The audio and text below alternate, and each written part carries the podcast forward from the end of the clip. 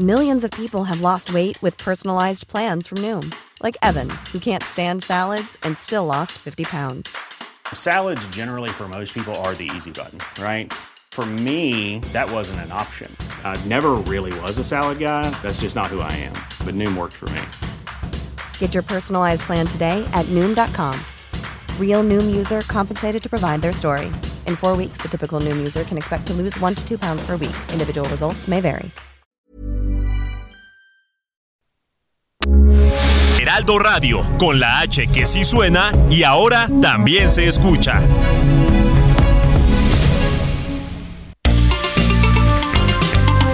Heraldo Media Group presenta la información y el entretenimiento que usted necesita para estar enterado también en su descanso. Alejandro Sánchez y el informativo Heraldo fin de semana. Por el Heraldo Radio, con la H que sí suena y ahora también se escucha.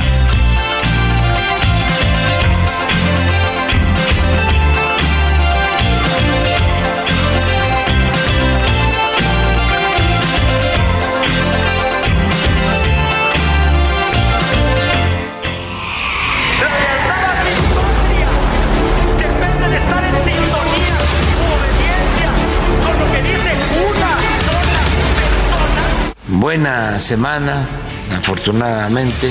Muy buenas noticias en lo económico. Se rebasó el pronóstico de crecimiento, se fortaleció el peso, se rompió récord en creación de empleos. ¡Oh, la mano izquierda que explota por parte de en malas condiciones a la Barbie Juárez. Los únicos que mienten son ustedes en Morena. Por supuesto que la reforma que han propuesto busca destruir al INE. Incluso busca destruir a, a los organismos electorales de todos los estados. Bueno, es más, busca destruir a los tribunales electorales. El PRI ya pactó el secretario de Gobernación, igual que se dio en el caso del eh, quinto transitorio, y va a salir eh, en próximos días el prisa de que tienen una contrapropuesta de reforma electoral.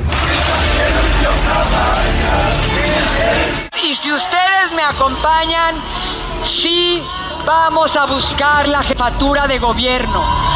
Y sobre todo estoy segura que lo vamos a poder hacer en unidad. Pudo haber sido trasladada por determinadas personas o determinables personas desde la Ciudad de México ya sin vida.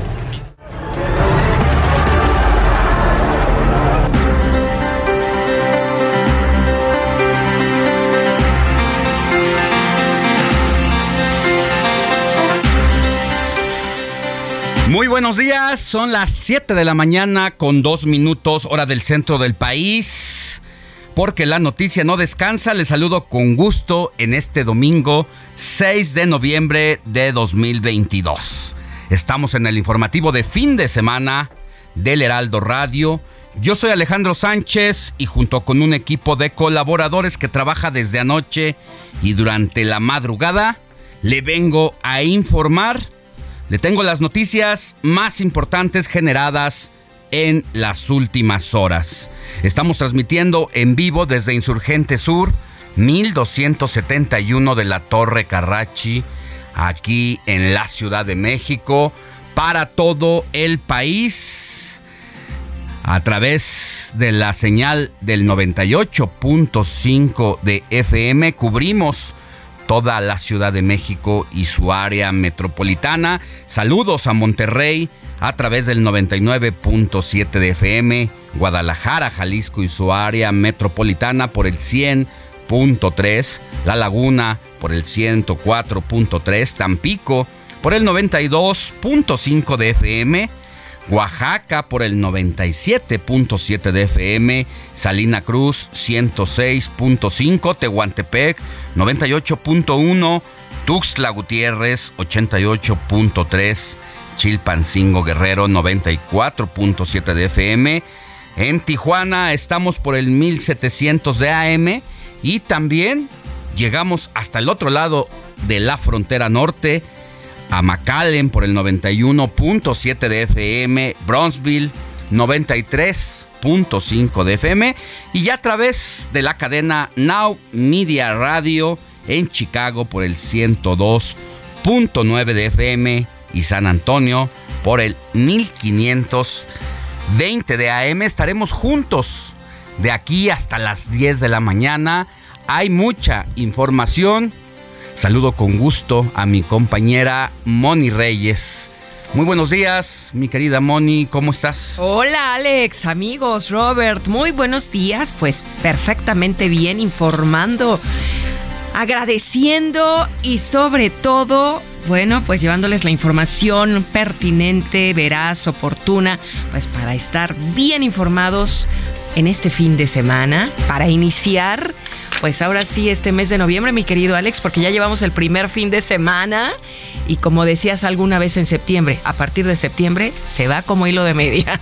Se acabó la cosa y se, acabó el año y con ello nos vamos a despedirlo bien acompañados lleno de platillos, de antojitos mexicanos y todo lo que nos deleita en el paladar. Mi querido Robert Martínez, muy buenos días. Muy buenos días Alex, Moni y a todo nuestro auditorio. Y estamos arrancando con el informativo fin de semana y ahora esperamos que todo el auditorio se ponga en contacto con nosotros a través de nuestro número de WhatsApp, que es el 55 91 63 51 19, para recibir todas sus preguntas, saludos, felicitaciones todas sus denuncias ciudadanas. O también este, la foto de lo que está desayunando, su cafecito, su panecito. Que, nos antojen. Que nos antojen todavía. Es temporada de pan de muerto. A lo mejor en algunas panaderías están adelantando con la rosquita de Reyes. Ay, será. No, lo, no lo duden. no lo dudes porque al pan de muerto lo vimos desde septiembre por ahí en los aparadores o en las charolas de las panaderías. Ya lo están rematando, Alex. Ayer fui al súper. Ya están rematando. Ya está más barato. Ahora, en este año me tocó ver una variedad de panes diferentes que no había visto. De nata, en color negro. Eh, nos decía un colaborador nuestro que también en su familia se dedica a hacer pan que le preguntaba a Roberto Martínez que cómo se hace el pan de muerto en color negro. Y dijo hay varias formas pero a nosotros nos gusta tiznar las hojas del maíz y ya tiznadito se bate con la masa y toma ese ese color moreno ese, negro casi prácticamente ese color prieto, también llegamos ¿eh? al punto en el que utilizan el pan de muerto de cosas que no imaginábamos. Utilizan el mismo pan para hacer una hamburguesa. No sé un pancito ah, dulce. Dulce. Le ponen la carne es que todo te lo preparan como si fuera hamburguesa o las famosas gordimuertas. Ya también desde que están las redes sociales, el TikTok y los retos en todos los sentidos, no se diga en la comida, hasta esas cosas están cambiando y bueno, pues ya las probaremos para tener una opinión. Por lo pronto no se me antoja una hamburguesa con un pan dulce, eso sí, pero pues a lo mejor para que no nos haga falta después ganaches. Más adelante. Las redes sociales, Alex, porque ya dijo Robert. la tuya. Robert, nuestro WhatsApp, que es importante que se contacten con nosotros, pero también, por supuesto, a los personales. Arroba guion bajo Monique Reyes, igualmente contesto y mandamos saludos y todo lo que se les ofrezca. Monique con K. Monique con K Reyes. Ajá. Roberto Martínez. Este, a ver, les doy las redes del informativo fin de semana, que es arroba fin de semana HMX. A ver, se lo repito, nos pueden mandar mensajitos. Arroba fin de semana HMX. Y mis redes personales también salgo como Beto MH-bajo. Bueno, y yo salgo, como dice Robert, con arroba Alex Sánchez MX. Escríbame, yo mismo le contesto. ¿Y tienes TikTok? Tengo TikTok. Todas mis redes sociales son Alex Sánchez Alex MX. Vas a apuntar. Ahí estamos. Todas las entrevistas también que tenemos aquí las subimos como la de ayer con Chumel Torres, que fue una buena conversación. Muy interesante. Chumel Torres se fue descubriendo a sí mismo en la medida que íbamos conversando. Todos los eh, capítulos de las distintas entrevistas están en mi canal de YouTube, Alex Sánchez MX, TikTok, Alex Sánchez MX, Instagram, Alex Sánchez MX. Y Twitter. Y Twitter, Alex Sánchez MX. Sin más preámbulos, así arrancamos con la información. En el desfile de corcholatas de este fin de semana, el secretario de Gobernación, Adán Augusto López, hizo un llamado a los partidos opositores a Morena a construir acuerdos por el bien de México, aún con las diferencias políticas existentes. Por su parte, los otros presidenciables de Morena, Claudia Sheinbaum y Marcelo Ebrard, mostraron su poder de convocatoria al encabezar diversos actos en la capital del país. Sheinbaum encabezó el encuentro nacional municipalista y el canciller visitó la zona de Coapa al sur de la Ciudad de México. Y quien también ya se destapó sin mayor empacho fue la alcaldesa de Álvaro Obregón, Lía Limón, quien anunció sus intenciones de contender por la jefatura de gobierno de la Ciudad de México. Esto lo hizo ayer durante la presentación de su primer informe de gobierno en un evento celebrado en el centro Santa Fe y así se escuchó el destape de Lía Limón. Y si ustedes me acompañan, sí vamos a buscar la jefatura de gobierno. Y sobre todo estoy segura que lo vamos a poder hacer en unidad. Bueno, ¿cómo cambian las cosas? Sobre todo desde que el presidente de la República, líder indiscutible de una narrativa que provoca que toda la agenda de temas de interés y no se muevan en torno a lo que dice el mandatario al destapar a sus propias corcholatas el presidente, ha hecho que todos los demás partidos pongan sus barbas a remojar y que contrario a aquella cita priista de que quien se mueve no sale en la foto, hoy ocurre al revés.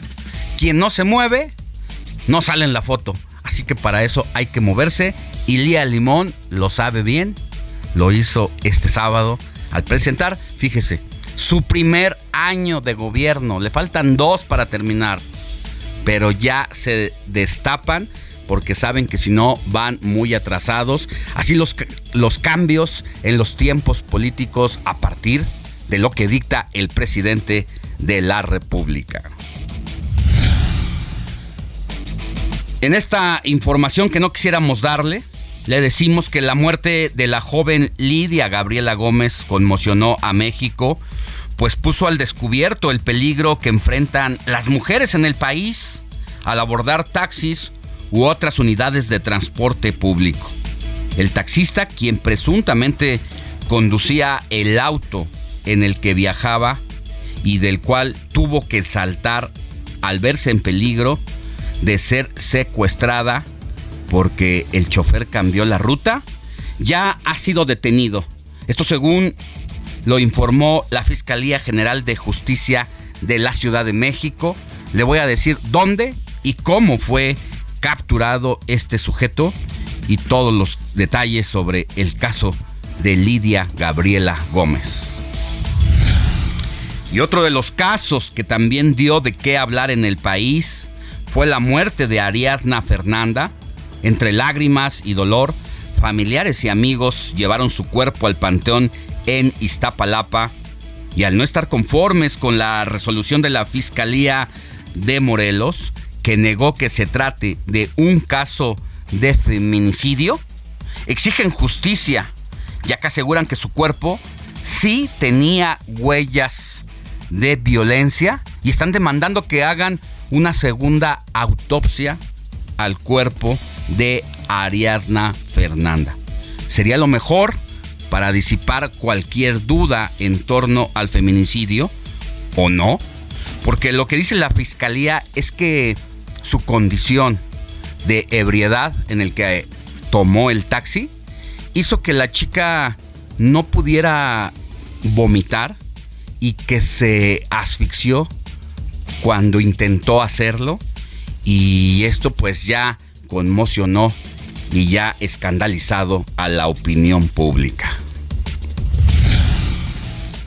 Y la violencia contra la mujer no se detiene en el país, ya que una madre y su hija fueron asesinadas a tiro este sábado en el municipio de Moctezuma, en San Luis Potosí, lo que para la Fiscalía General de aquella entidad fue producto de un conflicto familiar. Un estudio de la Universidad Autónoma de las Américas reveló que Jalisco está entre los estados que mayores niveles de impunidad registran a nivel nacional y que no ha tenido mejora desde 2018, año en el que asumió el poder el gobernador Enrique Alfaro, quien ya prepara una nueva gira de trabajo para irse al otro lado del mundo, en esta ocasión a Egipto, justo cuando hay mayores homicidios, mayores feminicidios, mayores grados de impunidad. Ya lo tomó como una práctica deportiva el gobernador de Jalisco. Hay que recordar que recientemente también, en una ola también de feminicidios, andaba por el Vaticano con el pretexto de una gira de trabajo, donde saludó a su santidad. Y ya después, ¿por qué no, verdad? Dijo, bueno, pues ya estoy del otro lado del charco, ¿Por qué no me tomo unos días de vacaciones?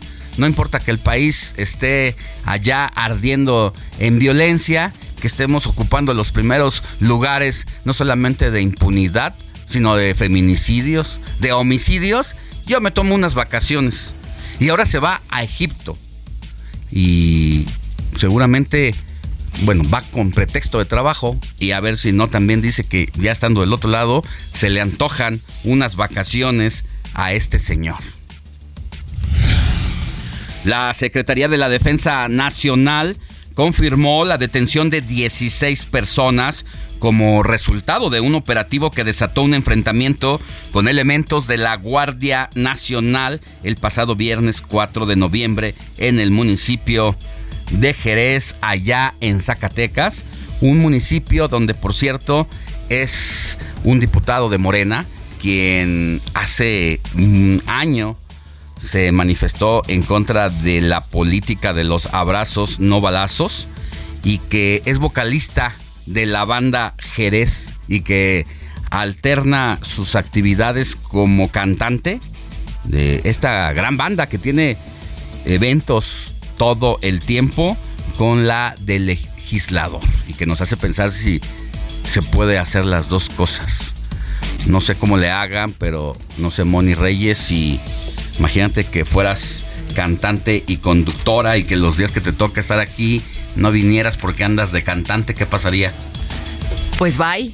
Bye. Me dirían bye. Bye. Bye, bye. Pero pues en la burocracia, Ay, eh, sí, claro. Mi veto, todo se puede. Todo es válido. Exactamente, Alex. Ya vemos que en varias legislaturas nos tocó ver diputados que se dedican a los medios de comunicación y están más tiempo en ellos. Por ejemplo, ahorita la que viene a la mente y es diputada actual es esta Rocío Banquel. Eso te iba a decir. Sí, quien cierto. últimamente está mucho en un programa. juez, es en- juez. es juez en un programa de canto. Mientras en la Cámara de Diputados hay este, Ausente. reuniones de com- en sus comisiones. No solamente hay en comisiones, porque el otro día invité a mi madre a casa y le gusta Rocío Banquels y dijo, ah, mira, ahí está Rocío Banquels. De juez del De programa juez del programa, de no sé qué.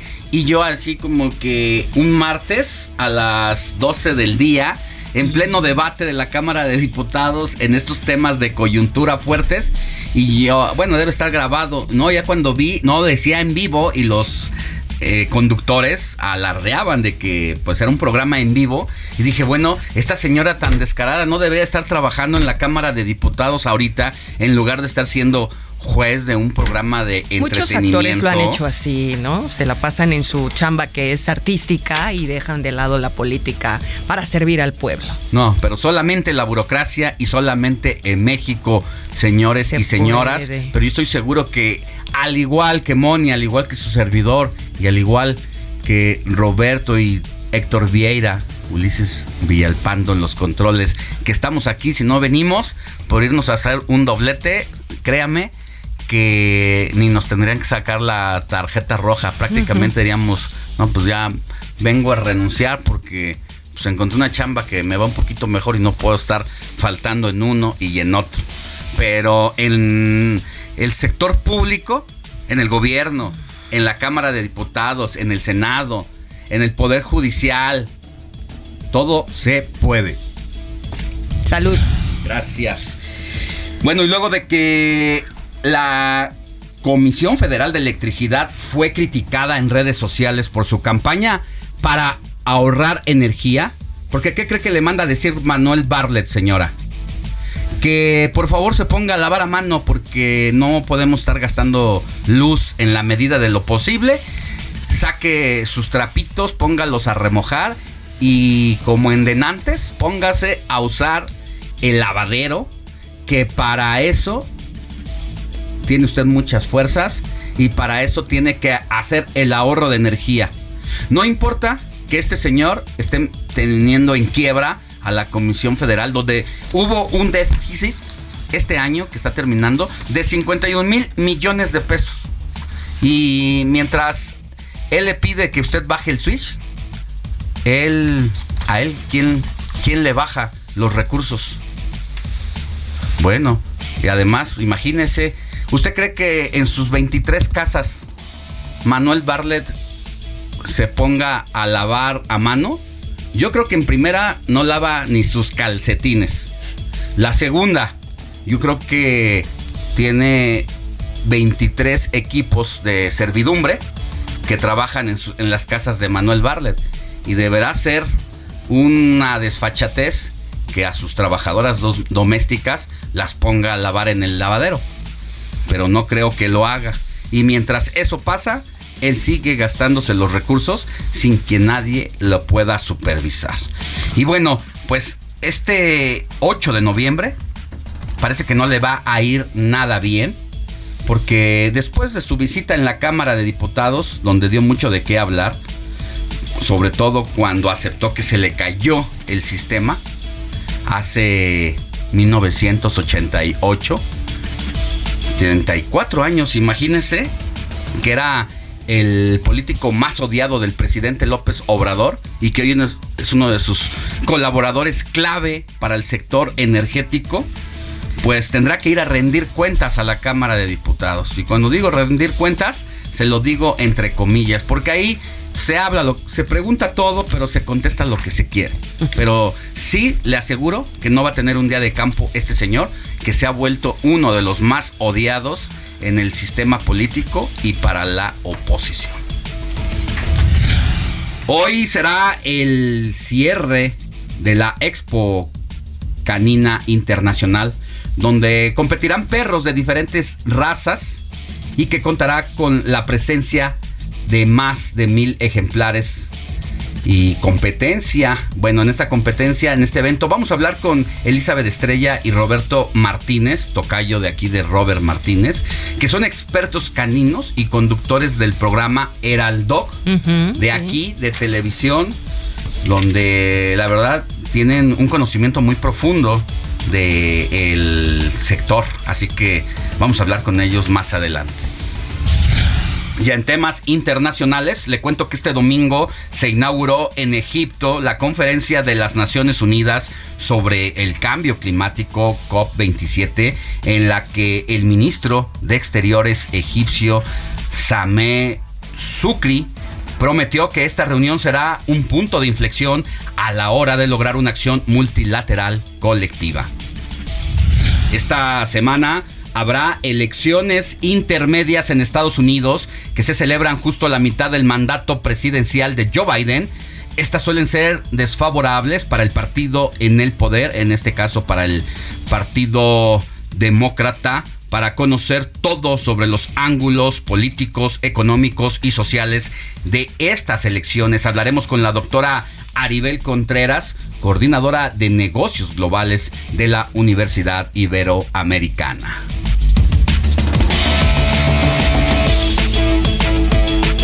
Vámonos con mensajitos, mi querida Moni Reyes, si es que ya están llegando. Por supuesto que ya están llegando. nos vamos a una pausa, vamos a regresar contigo con el santoral. Claro, no puede faltar. ¿A quién tenemos que correr a abrazar? Uy, una surprise, mi querido Alex. Pues ya tenemos saludos y como bien mencionas, mi querido Robert, ya nos mandaron la fotito de lo que están desayunando.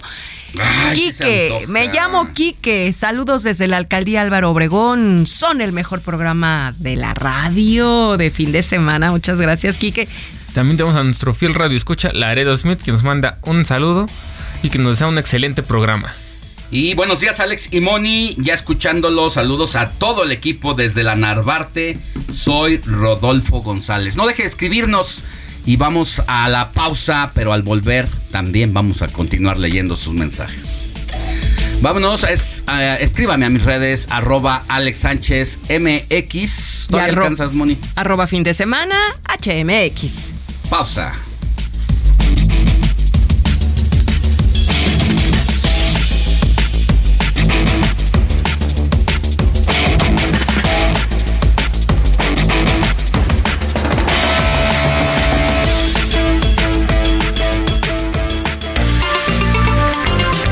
La noticia no descansa. Usted necesita estar bien informado también el fin de semana. Esto es Informativo El Heraldo Fin de Semana. Regresamos.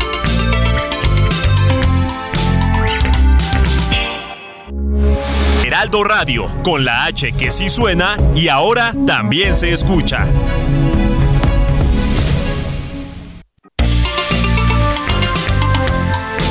Siga en sintonía con la noticia. Alejandro Sánchez y el informativo Heraldo fin de semana. Continuamos.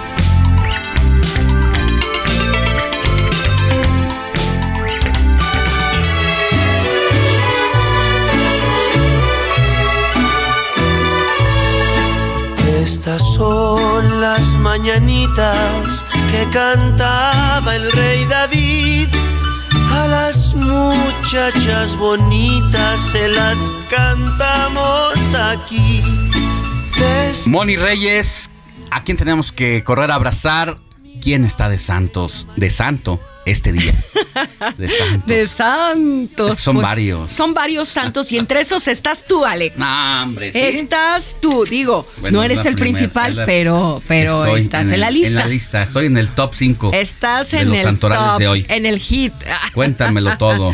bueno, pues hoy le vamos a dar un abrazo a Severo. ¿Conocen a Severo, Robert, Alex? Uy, yo conozco. No, Severo no, pero sí lo leí a Severo Mirón, un periodista. Severo Mirón, claro. Si no me equivoco, tengo un vecino ahí en mi edificio que se llama Severo. Pues le mandamos un abrazo a don, Severo.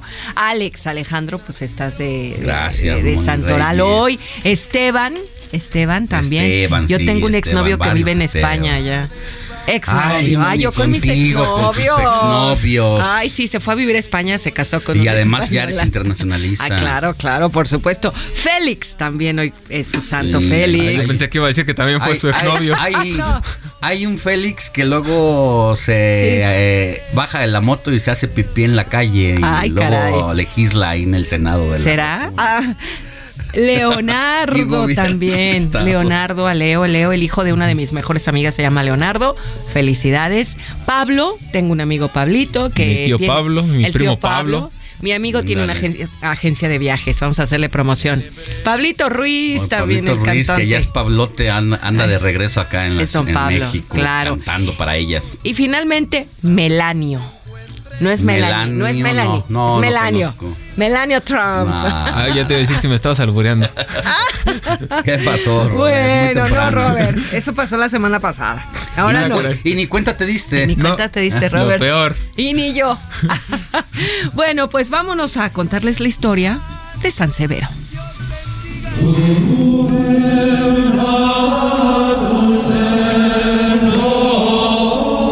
Documentos escritos que hablen de las acciones que como predicador San Severo llevó a cabo durante su carrera pastoral. No obstante, hay escritos que indican que su martirio quedó plasmado en unas actas posteriores al siglo X. Escritos donde se cuenta la tortura a la que habría sido sometido por parte de los esbirros del César. En Barcelona, España, la ciudad donde vivió este religioso, se levantó a finales del siglo XVII una iglesia en honor a Severo, ubicada en el barrio gótico de la capital catalana, al lado de la Catedral de Barcelona.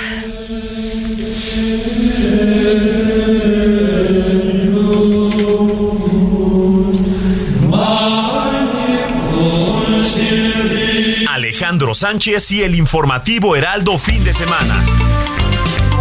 Comparte tus comentarios y denuncias en el WhatsApp del informativo fin de semana. Escríbenos o envíanos un mensaje de voz al 55 91 63 51 19.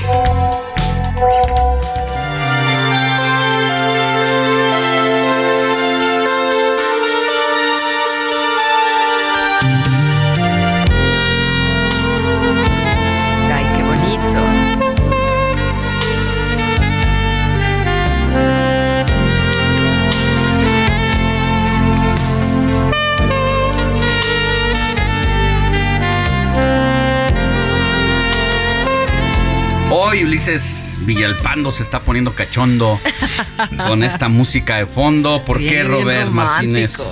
Este, porque hoy, 6 de noviembre, celebra el Día Mundial del Saxofón, una fecha emblemática para celebrar el natalicio del creador de este instrumento, Adolf Sax, un músico y fabricante de instrumentos belga que, gracias al saxofón, popularizó uno de los movimientos musicales más difundidos en todo el mundo, como lo es el jazz. Qué rico, qué rica melodía. Y a esta hora de la mañana, no hombre, no cabe ninguna duda que el saxofón se convirtió en el paso de los años en un instrumento musical que combina la perfección la fuerza de la trompeta y la agilidad que posee el clarinete. Esta perfecta simbiosis es la que ha permitido que este mágico instrumento sea el más idóneo para el movimiento musical, conocido Alex como Ay, qué rico el jazz. Así es, yo creo que es uno de los primeros géneros musicales donde el saxofón reventó y llegó para quedarse. Y luego de ahí se fue hacia otros géneros hasta popularizarse incluso. En la actualidad podemos ver con beneplácito cómo el saxofón también es utilizado para tocar cualquier clase de música, como el blues, el soul, el rock and roll. También. Y pues la cumbia. También. O sea, una, un grupo versátil, musical, que traiga metales, como se le llama a este tipo de instrumentos musicales, siempre van a levantar más el ánimo, van a ser más guapachosos y van a dar más ganas de bailar. No dejan de hacerlo quienes incluso pueden ser dos o tres elementos y ahora con la conversión digital pueden lograr esos efectos. Pero siempre vas a agradecer. El otro día estaba viendo a un saxofonista precisamente en redes sociales, en TikTok, que amenizaba eh, las bodas eh, durante la comida con un saxofón y se tocaba todo, ¿eh? desde desde Despechá de Rosalía hasta cualquier blues y cualquier jazz. Así que siempre se agradece. Y es uno de los géneros musicales como más sexys que pueden Muy, existir. muy, muy erótico, la Muy verdad. erótico. Está como para conquistarnos, Robert. Exactamente. Y Alex Money, y me atrevo a decir que, por ejemplo, esta plática que tuve con unos compañeros de la universidad hace unos, hace unos años, sobre cómo los que de mi generación, los que conocemos el saxofón o la música de jazz, principalmente fue gracias a, a Los Simpson, donde es uno de los instrumentos de uno de los personajes de esta Lisa Simpson, donde siempre la ves tocando el instrumento y fue como que la forma en la que nosotros a lo mejor no, no- no conocíamos el jazz, pues fue la forma de involucrarnos. Y es algo muy interesante porque las caricaturas, tanto algo que criticaban mucho los, los Looney Tunes de antes, esa, esa caricatura nos involucró a conocer un, un montón lo que es la música clásica en todas sus caricaturas, en todos sus un- episodios. Un punto de saque para eh, meterse a la cultura musical. Y se agradece. Cosa que se agradece. Y los Simpsons siempre, ¿no? A la vanguardia Siempre. de todo lo que sucede el día a día y qué rico que estamos escuchando pues este temita que nos pone Ulises Villalpando para conmemorar hoy, 6 de noviembre, Día Mundial del Saxofón.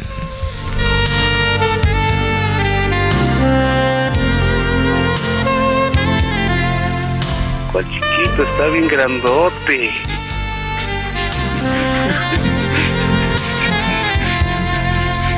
Vámonos con Jorge Mille, quien nos tiene un adelanto de la jornada deportiva de este fin de semana. Adelante, George. Saludos Alex, buen domingo para todos. Aquí el avance deportivo. Los Astros de Houston son los nuevos monarcas de el béisbol de la Gran Carpa. Derrotaron 4-1 a los Phillies de Filadelfia en seis partidos. ¿Qué pasó en el boxeo? Se esperaba mucho, pero mucho más de Gilberto el zurdo Ramírez. Eh, cayó allá en Abu Dhabi ante el ruso Dimitri Vivol en 12 rounds.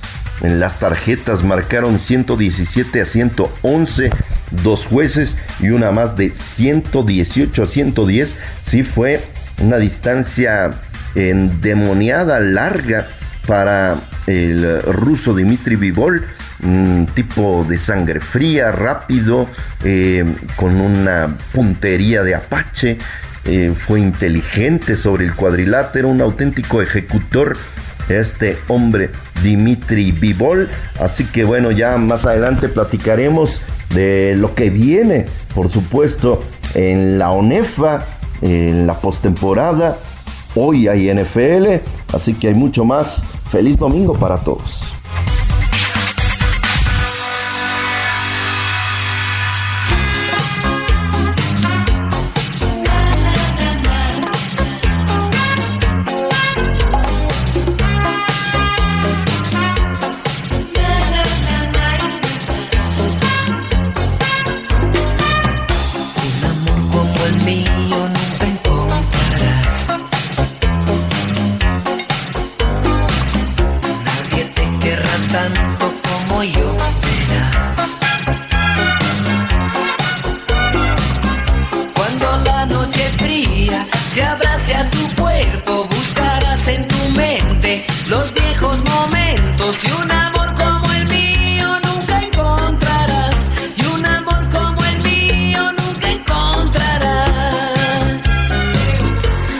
¿Qué nos trajiste, Héctor Vieira? ¿Qué nos estás haciendo recordar?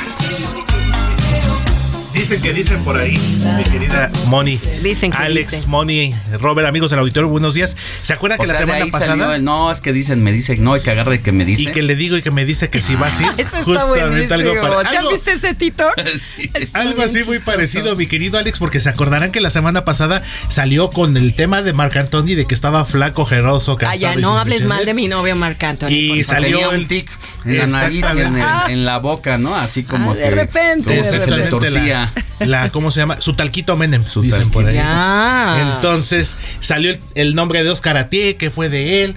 Y pues nos dimos a la tarea de recordar a grandes artistas de la década de los 80. Digo, algunos ya están inactivos, pero que se convirtieron en un hitazo en aquella década. Y dije, bueno, a ver, vamos a. Esa selección está bastante buena.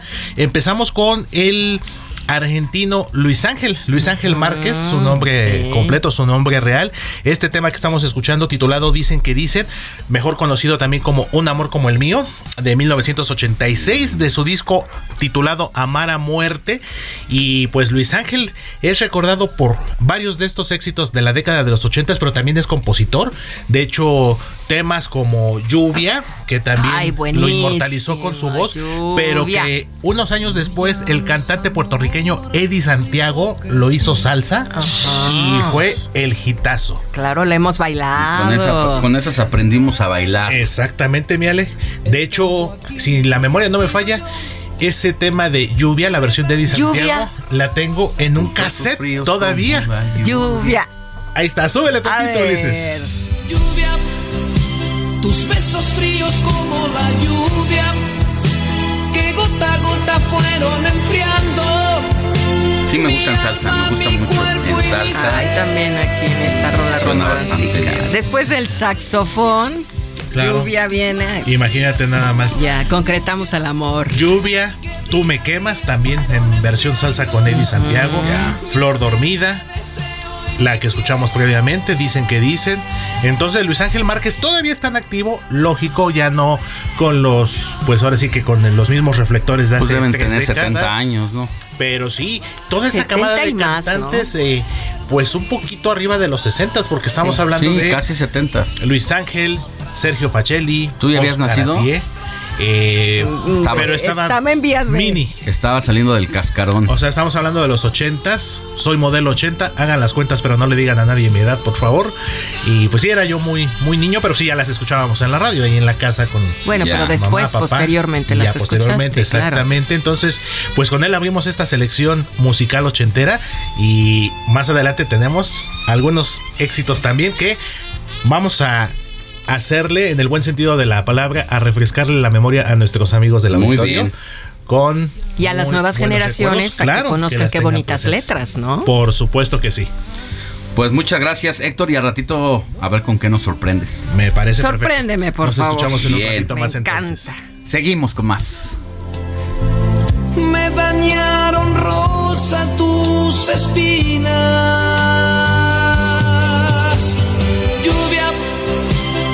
besos fríos como la lluvia que gota a gota fueron enfriando mi alma, mi cuerpo y mi ser.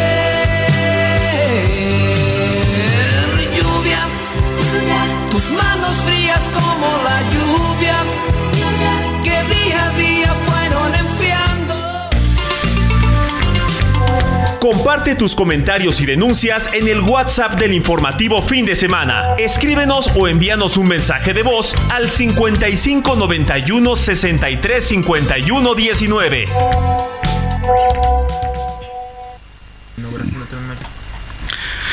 Vámonos a la información porque el presidente de la República lamentó ayer el fallecimiento del exdiputado federal de Morena, Luis Alegre, y envió condolencias a su familia.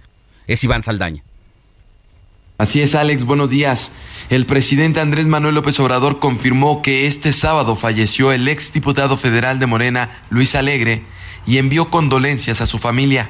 A través de sus redes sociales, el mandatario federal dijo que ya se comunicó con Gastón Alegre, padre del también empresario fallecido. El presidente López Obrador se encuentra este fin de semana de gira por el sur del país para verificar la construcción del tren Maya. Desde ahí, publicó en su cuenta de Twitter, estando en Quintana Roo, me dieron la mala noticia del fallecimiento de Luis Alegre, exdiputado federal e hijo de mi amigo hermano Gastón Alegre, a quien le hablé por teléfono. Le mando un abrazo a sus hijos y a toda la familia. De acuerdo a medios locales, el exdiputado federal falleció por un infarto al miocardio en su domicilio en Cancún, Quintana Roo. Alex, la información esta mañana. Muchas gracias a Iván Saldaña y ahora regresamos a la Ciudad de México porque la jefa de gobierno de la capital del país, Claudia Sheinbaum, informó que la instalación de vías en la línea 1 del sistema de transporte colectivo ya tiene un avance del 85%. Hay que recordar que prácticamente le están haciendo un cambio de cerebro y de corazón abierto, por llamarlo de esa forma, a la línea 1, que es la línea más vieja de toda la Ciudad de México, la primera de hace 53 años y que ya había presentado varias fallas, algunas muy considerables, y pues tuvo que ser intervenido. Anuncia la jefa de gobierno que ya va a 85%, pero Carlos Navarro, tú nos tienes toda la información. Buenos días, Alex Simoni. Les saludo con gusto a ustedes y al auditorio y les comento que la modernización de la línea 1 del sistema de transporte colectivo Metro avanza. En este caso, la instalación de vías en la línea rosa tiene ya un avance del 85%. Como parte de sus visitas de supervisión de obra, la jefa de gobierno Claudia Sheinbaum informó este porcentaje en los trabajos en el tramo Pantitlán Salto del Agua que comprende la primera fase de modernización de esta línea. Escuchemos. Ya llevamos cerca del 85% de todo el tramo de la primera fase y aquí en esto que pueden ver, ahí va a ir la barra guía, que es donde va la alta tensión, y poco a poco se va a ir colocando. La mandataria informó que también se trabaja la colocación de la barra guía dentro de los túneles, donde se coloca el cableado de alta tensión, así como el sistema contra incendios y la tubería para el drenaje. Por su parte, el director del metro, Guillermo Calderón, explicó que también se mejora el sistema de aire acondicionado en los cuartos de telecomunicaciones de la línea 1 del metro. Escuchemos. Este equipo, esta máquina, se llama multicalzadora. Está programada, tiene un software para nivelar la vía a la altura del perfil que marca el proyecto. Lo que hace es levantar la vía con los durmientes y hacer que el balasto se acomode arista contra arista y le dé soporte y nivel. Se tiene contemplada que la primera etapa de esta línea ya concluya en febrero de 2023. Así es que la modernización de la línea rosa que conecta el oriente con el poniente avanza. Alex Simoni, la información que les tengo. Yo estoy convencido que Ricardo podría eh, participar en la elección que se hiciera del posible candidato o candidata de la alianza. Él es un perfil importante, un perfil fuerte y además tiene interlocución con todas las fuerzas políticas, la verdad, eh, que estarían conformando esta posible alianza. Yo lo veo como un activo para poder participar y para poder competir. Pues la noticia no descansa y las corcholatas tampoco. Y cada fin de semana se inventan eventos, pues para estar en campaña, estar activos y prácticamente más allá del trabajo que tienen como legisladores, como secretario de gobernación, como canciller, como jefa de gobierno, pues están buscando paralelamente otras actividades que les permita estar en la percepción ciudadana y por eso la jefa de gobierno de la Ciudad de México exhortó a más de 1.500 funcionarios locales del país, entre ellos 550 alcaldes, a firmar una carta de apoyo a la reforma electoral promovida por el presidente López Obrador. Es José Ríos quien tiene la información. Alejandro, buenos días, te saludo con gusto a ti, a quienes nos escuchan este domingo por El Heraldo Radio. Y bueno, para informarte que ayer al menos 1.600 funcionarios municipales del país, entre ellos 551 alcaldes, respaldaron a la jefa de gobierno de la Ciudad de México, Claudia Sheinbaum, para un proyecto de consolidación entre autoridades estatales, locales y municipales. Durante la inauguración del denominado Encuentro Nacional Municipalista realizado ayer en la Ciudad de México, la mandataria capitalina recibió el cobijo de alcaldes, regidores, síndicos, diputados federales, federales, así como gobernadores electos, quienes resaltaron sus logros al frente de la capital. Al decir de la jefa de gobierno, pues la convicción no cuenta con ningún paso atrás, ni para un lado, ni de que el camino esté trazado, sino con un paso más hacia la transformación del país, el cual calificó es más grande porque se construye desde sus municipios con igualdad, justicia y esperanza. Ante aplausos, porras y gritos que coreaban la palabra presidenta, la mandataria calificó como fundamental el trabajo de que las autoridades federales y locales deben tener con los municipios del país para impulsar su mejor y bienestar de la población. En el encuentro, la dirigente de la Asociación de las Autoridades Locales de México y alcaldesa de Tecámac, Mariela Gutiérrez, resaltó que el municipalismo en el país está consolidándose de manera histórica en conjunto con el gobierno federal y aseguró que en dos años más México será partícipe de un hecho doblemente histórico, como es la llegada de la primera mujer al frente de la patria, pero algo más importante, sino la primera presidenta con experiencia de gobierno local tras 100 años de, de autoridades este, masculinas. En el encuentro también su similar de Tuzla Gutiérrez, Carlos Morales, destacó que la mandataria cuenta con un proyecto de apoyo hacia los municipios, mientras que el gobernador electo de Oaxaca, Salomón Jara, resaltó que hay simpatía a los planes de la mandataria a nivel nacional. Este es el informe que te tengo, Alejandro. Buenos días. Buenos días, Pepe Ríos. ¿Y qué hizo Adán Augusto López Moni Reyes? Bueno, pues el secretario de Gobernación, Adán Augusto López, estuvo en Baja California Sur, en el foro titulado La Seguridad Pública en el País, en donde rechazó que esté realizando actos anticipados de candidaturas, mientras que recibió el espaldarazo del gobernador de Baja California Sur, Víctor Castro, manifestó su apoyo al secretario de Gobernación, a Adán Augusto López, para que sea el candidato presidencial por Morena en el 2024, lo cual fue tachado por Ricardo Monreal como una cargada arbitraria. Y el canciller Marcelo Ebrard arrancó este sábado en la Ciudad de México lo que llamó el día 1 en su recorrido por el país para buscar el apoyo de todos los sectores de la población. Sin embargo, a la pregunta de la prensa rechazó que sea el inicio formal de su campaña electoral rumbo al 2024. Y Ricardo Monreal. Pues mira, Alex, Ricardo Monreal aprovechó para presentar uno de sus libros, que se llama Breve Historia de Morena, en el cual plasmó los principios básicos del movimiento encabezado por el presidente Andrés Manuel López Obrador. Y este, este libro lo presenta en un contexto muy complicado para él, donde Morena se está fracturando por dentro y está recibiendo este, este senador ataques por sus propios compañeros de partido. El enemigo duerme en casa y ah, yo me pregunto una cosa que me llama la atención. Presenta un libro de su autoría. Con este libro, si no he perdido las cuentas, Roberto Martínez, ya lleva 35 libros. El senador, o sea, es senador y legisla, es escritor de libros 35, es candidato, es anda en la villa.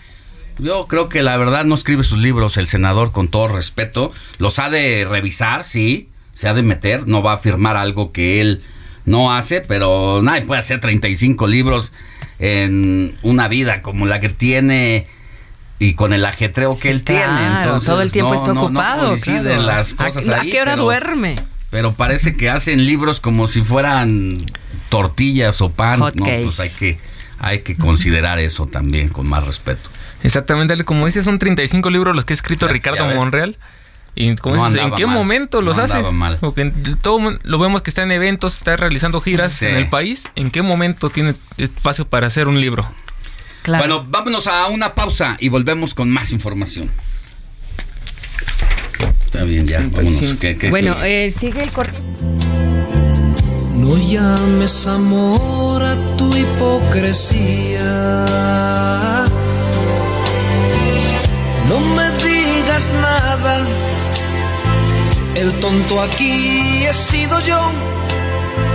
Me dañaron rosa tus espinas. La noticia no descansa. Usted necesita estar bien informado también el fin de semana. Esto es Informativo El Heraldo Fin de Semana. Regresamos.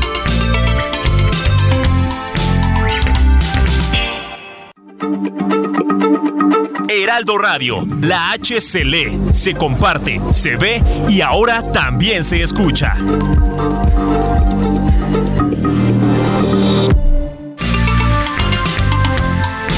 Siga en sintonía con la noticia. Alejandro Sánchez y el informativo Heraldo fin de semana. Continuamos.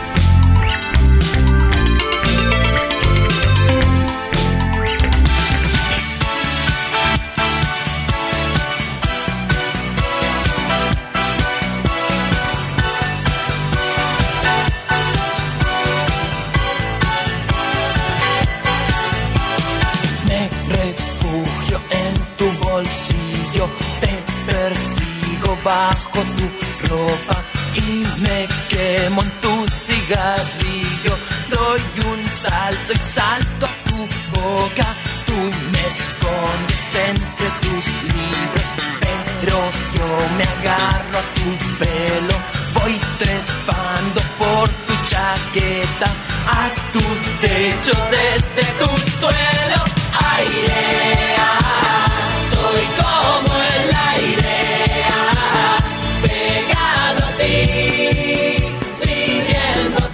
viera usted cómo están aquí ya bailando Mónica Reyes, Héctor Vieira, quien se puso ochentero a recopilar estos covers y eso que y eso que no, no, no no no estaba ni, ni, planes, ni planes. Su papá era apenas creo que su papá apenas empezaba a caminar cuando No, no, no, no cuando ya iba como en la secundaria, ¿no? No, primaria, primaria. Su papá en la primaria. sí. Finalizando la primaria, puede ser. Sí, saliendo de la primaria. ¿En qué año? 1980, mi Alex. Sí, sí. Y Robert, bueno, pues tampoco ni en planes de que viniera este plano. ¿Qué tal? Todavía no. Todavía no figuraba. Y tú, mi querido, estabas, tu mamá te estaba dando, estaba pariendo. Prácticamente, pues sí, ya estaba yo, si no en camino, pero sí ya, yo creo que ya tenía yo días o semanitas.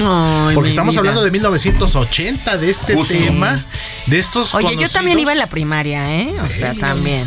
Eras una pequeñuela. Sí, pues sí, era. Diría acá, diría acá el presidente con botas chiquillos y chiquillas. Estabas chiquilla. Yo era chiquilla, chiquilla. Pero bien norteño, dilo, chiquilla. Exactamente, ¿verdad? Muy bien. pues, y ah. pues 1980, Moni, Alex, Robert, amigos del auditorio, pues este considerado One Wonder Hit, de esos éxitos solitarios de un cantante, pero que con esos tiene prácticamente para asegurar su, su futuro económico por la cuestión de las regalías, eh, un nombre en la historia de la música. Este cantante español llamado Pedro Marín, que de hecho siempre fue comparado un poquito con Miguel Bosé en cuestión de estilo. Digo, aparte son paisanos, son españoles. Y pues este tema de 1980 titulado Aire, precisamente, que fue su su One Wonder Hit de su disco debut, precisamente de ese One Hit Wonder, como nos dice aquí nuestro querido operador Ulises, Villalpando. Y también es, pues, es, de la época, también. Claro, exactamente. Entonces, pues este tema la rompió en la década de los ochentas. De hecho, años después, incluso por ahí ocasionalmente todavía se sigue escuchando en las discotecas, en los antros. Un tema bastante, es considerado electropop el género, pero pues con esto tuvo Pedro Marín para y pues... Mis tíos tenían los discos de Pedro Marín, de Oscar Atié, de Fachelli, ¿Te acuerdas, Alex Moni, que eh, en los puestos de periódicos, no recuerdo ahorita el nombre de la editorial, pero era... ¿Novaro? 15 eh, editorial Vid o algo así, porque Vid era la, la editorial de Yolanda Vargas Dulcela de los cómics, pero salía, no recuerdo si era quincenal o mensual, el famoso disco póster. Y lo comprabas y pegabas. Que era tu, disquito de 45 revoluciones con el éxito del momento, como dices tú, Oscar Atié, Sergio Facelli, Daniela Romo, nombre, las figuras de aquella época, y venía precisamente con el póster y tenías tu disquito de 45 revoluciones, que eran los pequeños, porque los, los grandes eran los de 33 que ponías en tu tornado tornamesa. Mi Alex, seguramente te tocó en casa los famosos tornamesas. ¿Sí tuviste? ¿Sí tuviste tu El primer disco que me compró mi mamá un fue un... O sea, me compró el tocadiscos y mi primer disco para ponerlo de con la aguja era precisamente eso, ¿no? O sea, el de del LP de Diego Verdaguer, no. Ah, de Miguel Bosé, Don Diablo, Don Diablo. Don, Diablo, uff, también legendario, imagínate nada más. Era padrísimo apuntarle con la agujita, ¿no? O sea, ya ponerle el inicio de la canción. cuidado porque de repente se te rompían las agujas y pues había que reemplazar y comprarlas ahí en, República del Salvador, pero bueno, buenos recuerdos, Pedro Marín, aire de 1980 y se acerca la hora. Más al ratito tenemos otro exitazo de los 80, Alex. Gracias, te escuchamos al rato. Claro que sí, Alex, seguimos pendientes. José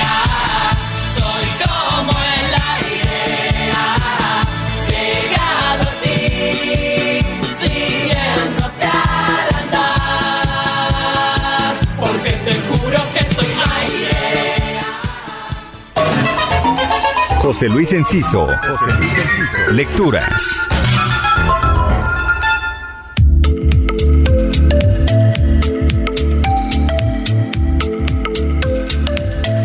Hace exactamente 70 años, el 6 de noviembre de 1952, en la Arena Coliseo de la Ciudad de México se dio una función histórica de lucha libre entre dos de los gladiadores más populares de nuestro país y uno de ellos perdió la máscara.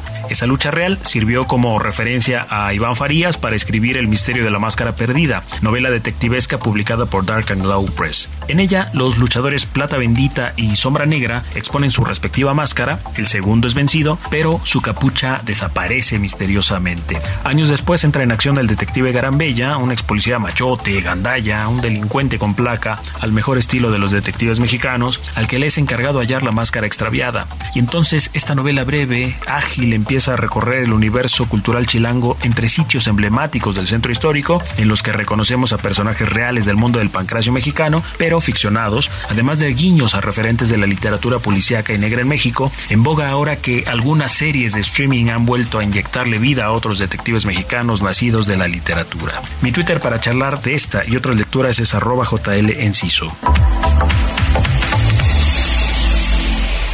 Bueno, ya que aprovechamos el colofón de la presentación de Enciso y sus recomendaciones literarias, también le quiero recomendar dos libros de la editorial HarperCollins que nos hace llegar esta mañana de Filiberto Cruz Monroy, amigo periodista, que incluso trabajó aquí en el Heraldo de México, Asesinos Seriales en México. Una mirada a su psique criminal y dice que matan por gusto. Uno de ellos podría ser tu vecino. Son los asesinos seriales. Este personaje macabro del que habla Filiberto Cruz aquí en su libro, pues se ha popularizado en las series de televisión y las películas, pero es real, existe y está al acecho. A veces come carne humana, podría ser tu vecino o alguien a quien conoces y te parece una persona normal, pero que en el fondo profesa un odio inagotable. Y también tenemos una novela de Ramón Valdés Elizondo, Hotel California, Bienvenido, nunca podrás salir. Este caso es una novela escrita al ritmo del rock, con guiños a los clásicos de terror y una vuelta de tuerca que te llevará a un sitio del que quizás nunca puedas o quieras salir. Así que gracias a la editorial HarperCollins que siempre nos hace llegar sus novedades aquí al informativo de fin de semana. No podemos decir hasta este momento de manera eh, responsable que Ariadna haya sido privada de la vida dentro del territorio de Morelos. Ese eh, pudo tratarse de un hecho si es que hubo una intervención ilícita o delictiva en la secuela que estamos investigando. Pudo haber sido en la Ciudad de pudo haber sido trasladada por determinadas personas o determinables personas desde la Ciudad de México ya sin vida. No hay hasta este momento en la investigación ningún dato consistente en el que podamos basar una aseveración tal como que fue eh, la pérdida de la vida ocurrió dentro del territorio de Morelos. Bueno, esto ocurrió ayer durante el sepelio de Ariadna Fernanda, cuyos familiares no están conformes con la investigación de la Fiscalía de Morelos, la cual descarta que fuera un caso de feminicidio. Y es que Ariadna estuvo en una fiesta el sábado pasado en la Condesa, en la delegación, perdón, en el en la alcaldía de Cuauhtémoc y después sus amigos la dejaron irse un poco tomada y ya nadie supo de ella hasta el otro día en la mañana, mediodía, que una mujer salía en su bicicleta y vio en la ribera de la carretera, ahí por la pera, rumbo a Morelos, el cuerpo de una joven que presentaba algunas características muy especiales, tatuajes. Esta persona sacó las fotografías, tomó acercamiento, justificó que lo iba a divulgar en sus redes con la única intención de que los familiares de esta persona pudieran identificar a la chica que eh, decía ella, andaba entre los 25 y los 30 años y efectivamente a partir de ese momento es que se enteran los familiares de Ariadna Fernanda que se trata desafortunadamente del cuerpo de su hija de 25 años y bueno, inmediatamente la Fiscalía de Morelos hizo una autopsia, un peritaje y determinó que no hay feminicidio, que no hubo ataque en contra de Ariadna y eso indigna a los familiares. Ahora la papa caliente de la investigación la tiene la Fiscalía de la Ciudad de México, quien toma el caso y que los familiares piden un segundo peritaje porque dicen que en, las fotografías que les hicieron llegar a la familia sí se ven huellas de que fue atacada sexualmente o que por lo menos hubo forcejeo que entre quien es la víctima y posiblemente su atacante. Por eso va a ser importante que la Fiscalía de la Ciudad de México tome en consideración la petición de los familiares para que se lleve a cabo la segunda eh, investigación forense en el cuerpo de Ariadna, pero lamentablemente lo que nos pone en evidencia esta situación es otra vez varias cosas. El primero, eh, la falta de responsabilidad de amigos, de quienes salen y considera que están en un entorno seguro. Una chica, perdón, yo sé que van a decir, y esto es a veces políticamente incorrecto, van a decir, es que no tendríamos que estarnos cuidando, porque las mujeres podemos salir vestidas a la calle como queramos, sí, sí es cierto. Eh, no tenemos que estarnos eh, cuidando porque tendríamos que movernos en el taxi o en el Uber sin necesidad de cuidarnos y de eh, estar creyendo que, pueden, que nos pueden atacar. Pues ese es el, mundo ideal en el que soñamos vivir, pero la situación es que en el mundo real también hay malvados, también hay secuestradores, hay asesinos y hay feminicidas. Entonces ahí entra eh, pues la responsabilidad de todos, desde la casa, desde la, las amigas. Y esto lo decimos con mucho cuidado porque no se trata de victimizar a Ariadna Fernanda o a todas las mujeres que han sido atacadas por sujetos desequilibrados mentalmente, sino es una invitación a una consideración para quienes tenemos hijas, sobrinas, alguien de la familia cercana, pues tenemos que cuidarlos primero nosotros. Lamentablemente el caso de Ariadna ha conmocionado a la opinión pública y nos mete nuevamente a este debate después de Devani allá en Nuevo León, donde veníamos en una discusión que sacudió también a nivel nacional de qué es lo que había ocurrido. Pues nuevamente no estamos aprendiendo y mucho desequilibrado. Si es que fue el caso que atacaron a Ariadna Fernanda, pues está ahí el debate sobre la inseguridad en la Ciudad de México, en Nuevo León, en donde sea, en cualquier parte del país. Y lo que dice el fiscal de Morelos es que la chica al subir al taxi venía en un estado de ebriedad que prácticamente la conmocionó y que cuando quiso vomitar por todo lo que había consumido de alcohol, no pudo hacerlo y prácticamente se atragantó con su propio vómito. Y entonces esa declaración y esa conclusión científica de manera inmediata nos deja muchas interrogantes. ¿Y qué pasó con el chofer?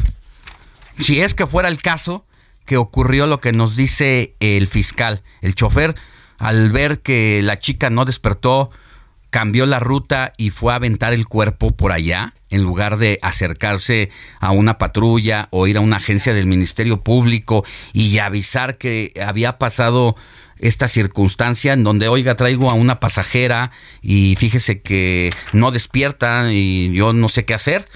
Eso es lo que creo que tendría que haber hecho el taxista, porque si no, entonces, pues también entra en un grado de sospechoso y entonces también pues eh, está señalado como un posible responsable de este ataque. Así que la Fiscalía de la Ciudad de México tendrá que atender específicamente este caso. ¿No, eh, Moni? Ay, Alex. Alex, a veces estos, estas noticias conmueven, conmocionan y más a, este gremio eh, de las mujeres. Y te pones a pensar y, a descifrar y a comentar y, de verdad que no encuentras una respuesta atinada de lo que estás planteando en este momento. Uno debería de salir libre sin ninguna complicación, sin ningún miedo, pero la realidad es otra. En este caso que estamos hablando de Ariadna Fernanda, como bien señalas, el taxista, el conductor, el chofer, ¿Por qué no aparece? ¿Por qué no dice realmente lo que pasó? Los amigos cuentan una historia, amigas que también salen hablando en redes sociales de otra. O sea, volvemos a lo mismo del caso de Evan y de muchas más. No sabemos en realidad qué sucedió. Las autoridades dicen una versión y los hechos dicen otra. los familiares, ¿qué piden? ¿Qué piden? No, pues pedimos? Justicia, justicia, verdad. Y que no haya impunidad y que uno pueda salir libre a la calle, a, a caminar, a, a, como cualquier eh, persona que se traslada de un lugar a otro, no importa de dónde salgas, no importaría la hora en que salgas, pero el sistema social, el tejido está demasiado deteriorado y aunque nos dicen que van a la baja los delitos, la verdad es que la percepción no es cierto. Estamos a punto de rebasar los delitos que se cometieron durante el sexenio del presidente Peña Nieto y todavía nos faltan dos años.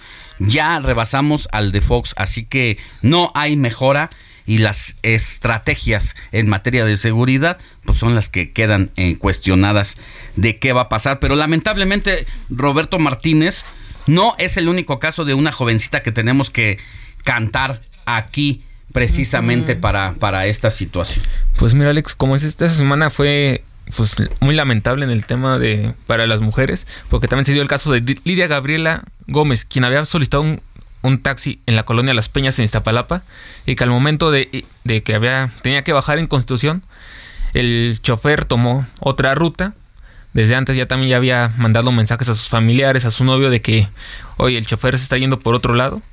Y al momento de ver que el chofer estaba yendo por el carril de alta en Ermita Iztapalapa y no la dejó en el lugar que ella había solicitado, lo que hizo fue aventarse del carro, tristemente se golpeó la cabeza y falleció en el momento.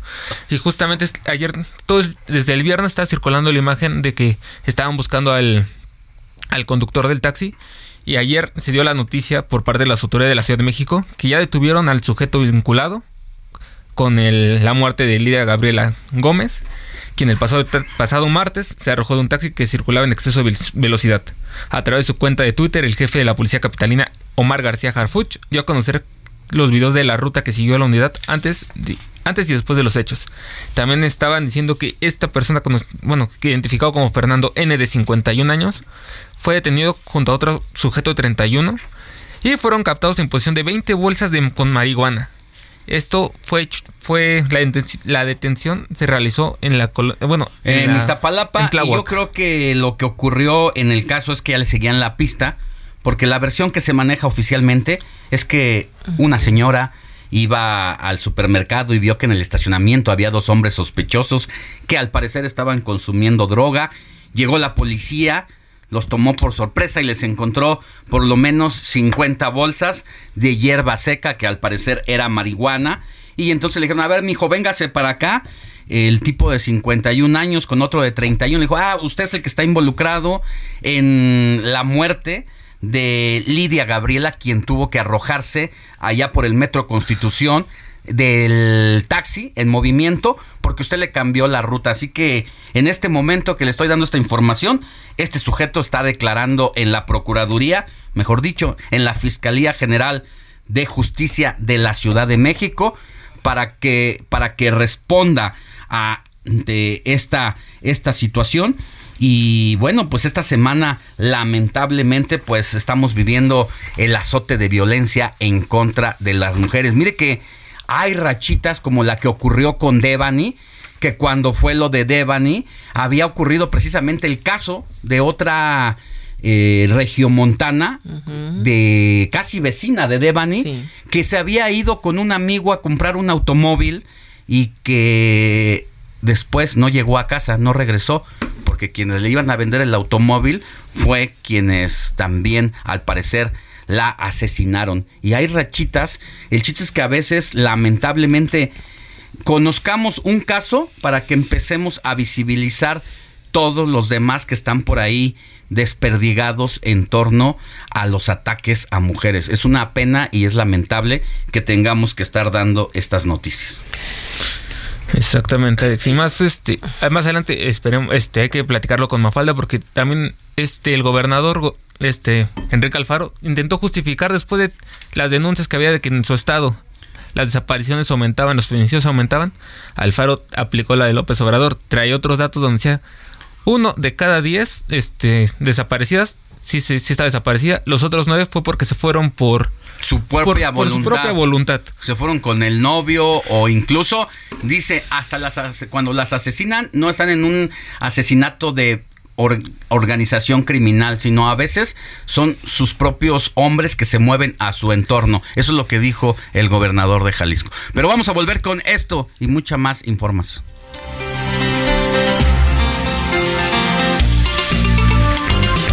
La noticia no descansa. Usted necesita estar bien informado también el fin de semana. Esto es Informativo El Heraldo Fin de Semana. Regresamos.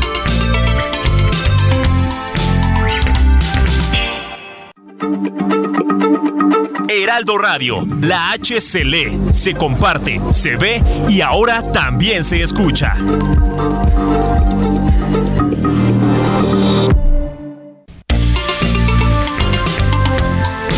Siga en sintonía con la noticia. Alejandro Sánchez y el informativo Heraldo fin de semana. Continuamos.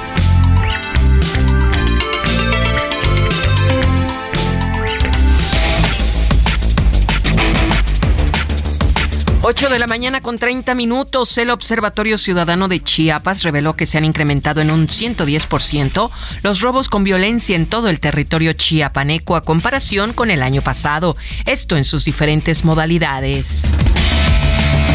La Secretaría de la Defensa Nacional se hará cargo de la construcción de ocho sucursales del Banco del Bienestar en Zacatecas, la cual iniciaría ya este 5 de noviembre. El pasado viernes se produjo un nuevo derrame de combustible en la bahía de la Ventosa, municipio de Salina Cruz, en Oaxaca. Es el cuarto incidente ocasionado por petróleos mexicanos y ocurre en playas del Istmo de Tehuantepec. Los casos de influenza se han disparado en las últimas semanas, informó el presidente del Consejo Directivo de la Cruz Roja en Tijuana, Andrés Smith. ejemplificó que en San Diego se presentaron en septiembre 4.000 casos de influenza, cifra que llegó a 9.000 durante el mes de octubre. Tamaulipas flotó el tercer cuerpo de los trabajadores que se hundieron en una lancha en el río Pánuco el jueves pasado. El hallazgo se hizo a la altura de la terminal marítima de Ciudad Madero. Después de recorrer una ruta migratoria de más de 4.000 kilómetros desde Estados Unidos y Canadá, la mariposa monarca llegó el 2 de noviembre a sus lugares de descanso e hibernación en los bosques de Pino y Oyamel del Estado de México y Michoacán, justo a tiempo para conmemorar el Día de Muertos. Lo más sobresaliente, Alex, en cuestión del recorrido por los diferentes estados de nuestra República Mexicana.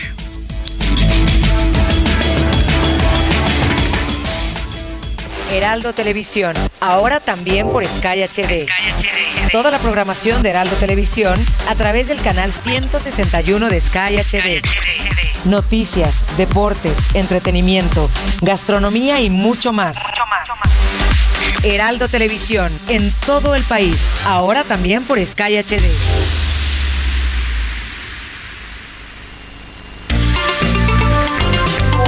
Comparte tus comentarios y denuncias en el WhatsApp del informativo fin de semana. Escríbenos o envíanos un mensaje de voz al 55 91 63 51 19.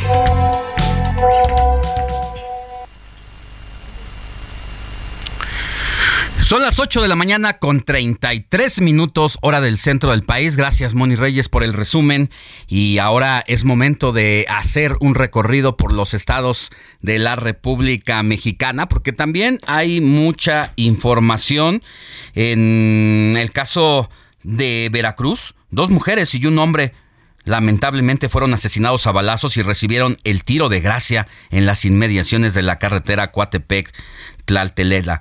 Vamos con Juan David Castilla, quien tiene toda la información. Muy buenos días Alejandro y Mónica, los saludo con mucho gusto desde el estado de Veracruz. Efectivamente, dos mujeres y un hombre fueron asesinados a balazos y sus cadáveres abandonados en las inmediaciones de la carretera Coatepec-Tlaltetela, cerca de la desviación al municipio de Jalcomulco en la zona central de esta entidad. Las tres personas tenían aproximadamente 35 años de edad y eran originarias de la localidad Tuzamapan, municipio de Coatepec, ubicado a unos 10 kilómetros de la ciudad de Jalapa, la capital. Las chicas fueron identificadas la noche del viernes 4 de noviembre como Rosario y Teresa, con domicilio en la colonia San Luis. Sin embargo, aún se desconocen los generales de la tercera víctima. El cuerpo del hombre continúa en el servicio médico forense y se espera que en las próximas horas sea plenamente identificado.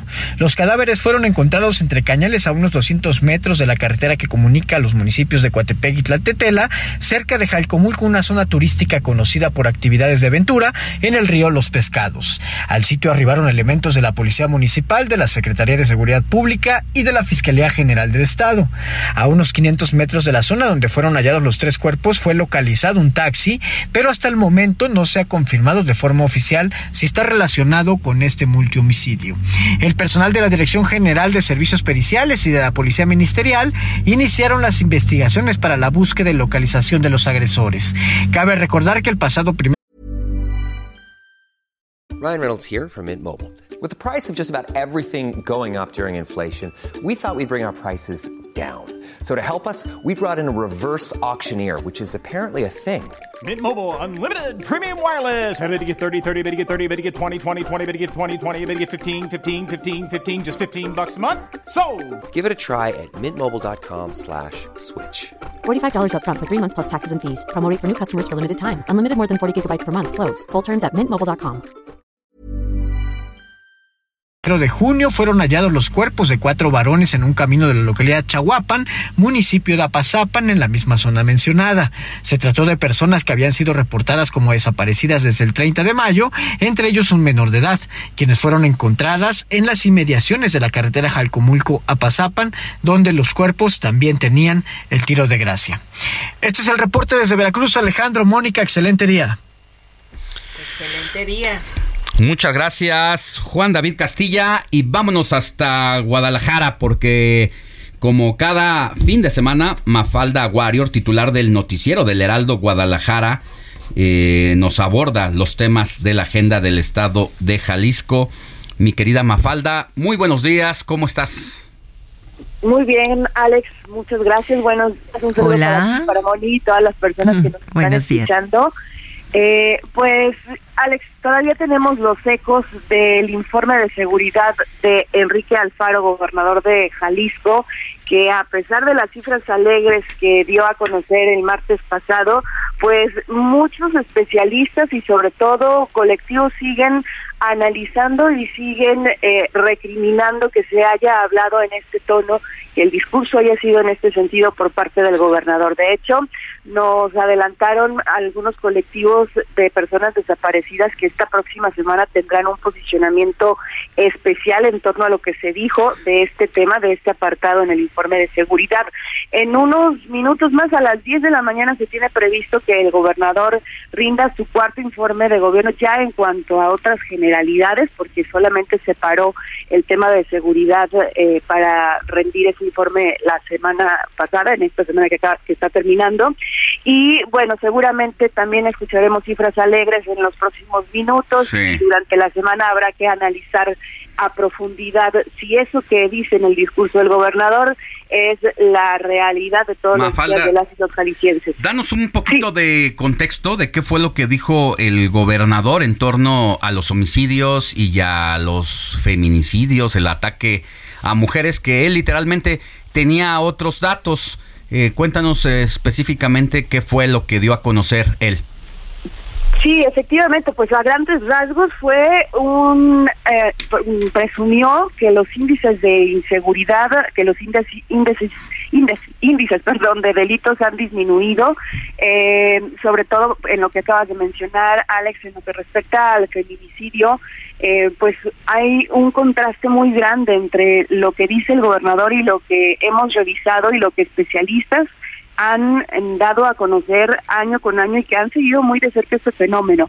Aquí lo importante que nos dicen eh, las activistas feministas y colectivas que han eh, defendido derechos humanos de mujeres y que han estado en esta lucha para eliminar la violencia en contra de este sector de la población es que eh, no se está tipificando adecuadamente y no se están aplicando adecuadamente los protocolos que incluye una investigación por feminicidio. Es por ello que terminan eh, siendo catalogados estos crímenes como homicidios en contra de mujeres y no como feminicidios, porque los protocolos no son los adecuados y porque esto deriva en que entonces se reporte eh, la disminución de feminicidios, cuando en realidad ha sido un aumento si lo comparamos con el número de casos que eh, se registraban al terminar la administración de Jorge Aristóteles Sandoval. Esto fue en el año de 2018.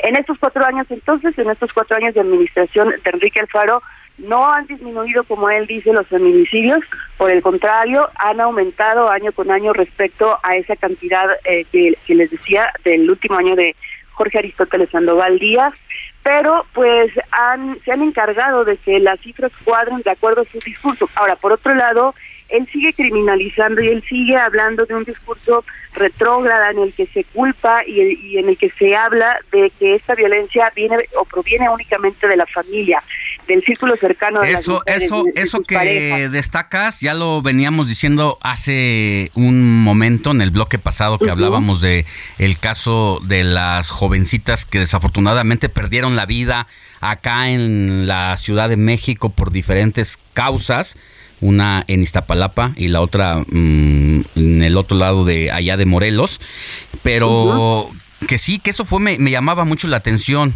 y que lo que escuché del gobernador es que decía, eh, tengo documentado, palabras más, palabras menos, claro, que eh, de 10 casos, solamente en una hay realmente eh, desapariciones o ataques del crimen en contra de ellas. La mayoría es de gente cercana, incluyendo a los novios, amigos, incluso hasta familiares.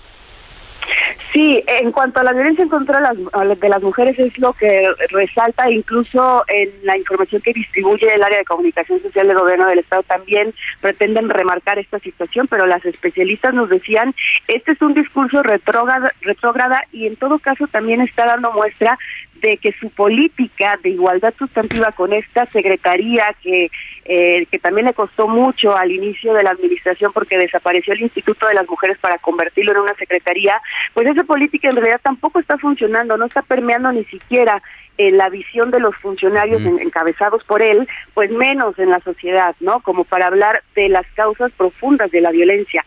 Esto que mencionabas de decir que solamente uno de cada diez eh, personas que desaparecen está relacionado con la delincuencia. También fue algo de lo que se le ha criticado y es lo que les decía, en los próximos días habrá un posicionamiento contundente de los colectivos de personas desaparecidas, aunque ya ha habido otras críticas, por ejemplo, de los observatorios de la Universidad de Guadalajara, eh, aquí en la Universidad de Guadalajara se han creado varios observatorios, no en esta administración, hay unos que ya tienen muchísimos años funcionando en otras administraciones que le dan seguimiento precisamente a fenómenos eh, como el de la violencia en contra de mujeres, como el de los ataques a la libertad de expresión, que por cierto también emitieron un comunicado por las declaraciones eh, del, del gobernador en este mensaje, y el que sí ha sido creado recientemente por obvias razones, porque el fenómeno ha incrementado eh, considerablemente es el de las desapariciones. Eh, y este observatorio decía que eh, hay muchos aspectos del discurso del gobernador, empezando por las cifras que maneja, que son cuestionables, criticables, pero sobre todo muy lamentables y que preocupan porque están invisibilizando el fenómeno y sobre todo están también nulificando todo el trabajo que han hecho colectivos, no solamente para la búsqueda, sino también para crear un marco legal adecuado y para impulsar que las instituciones funcionen. Por estos discursos pues se está echando por la borda el trabajo que han hecho todas estas organizaciones. Híjole, y a además de todo, anuncia que se va a Egipto a una gira de trabajo, a ver si no se queda de vacaciones como la vez pasada en Italia. Pues ya tenemos varias giras este, en lo que va de la administración. a él y al gabinete les gusta mucho viajar, incluso también al gabinete económico, eh, que ya presumían esta semana que tienen presencia en Qatar a propósito del Mundial. Así que, como tú lo dices, Alex, veremos si no aprovechan para las mm. vacaciones. Sí, y en momentos de crisis determinadas, sobre todo en inseguridad, que es una de las principales demandas ciudadanas, y no solamente de demandas, sino de números y situación complicada que ahí están, y al gobernador parece que más bien le está rehuyendo al irse y no cancelar este tipo de eventos o de mantenerlas muy activamente, porque tiene la piel muy delgada, no le gusta que le reclamen, no le gusta que le digan nada, rápido pierde eh, el semblante, se le cambia, eh, no le gusta que le digan eh, sus cosas, sus errores, que se lo señalen. La muestra de ello, Alex, es que, por ejemplo, este informe de seguridad fue a puerta cerrada en Casa Jalisco y solamente con un mm. grupo eh, de líderes de opinión o de empresarios, pues que son afines o que han estado muy de cerca en el trabajo del, del gobernador. Así ocurre igualmente con los anuncios importantes o con ruedas de prensa. Son cerradas y nada más se transmiten vía eh, redes sociales y desde ahí eh, nosotros como medios de comunicación tenemos que hacer el trabajo eh, periodístico porque no nos dan oportunidad ni siquiera de preguntar o de hacer un intercambio eh, de ideas.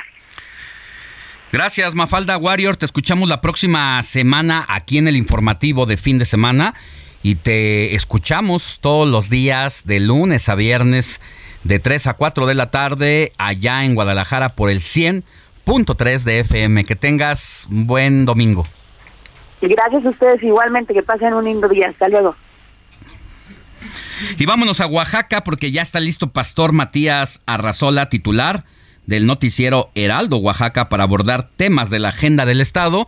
Usted puede escuchar allá en Oaxaca a Pastor todos los días en dos horarios diferentes. Primero en la mañana de 6 a 7 de la mañana y luego de 3 a 4 de la tarde por el 97.7 de FM, donde nos escuchan ahora mismo allá en aquella bella entidad y en la capital oaxaqueña. Pastor, muy buenos días. ¿Qué tal Alejandro? Muy buenos días. A nuestro amigo Radio Escucha les saludamos con todo gusto. Ana, bueno, pues con... De tele.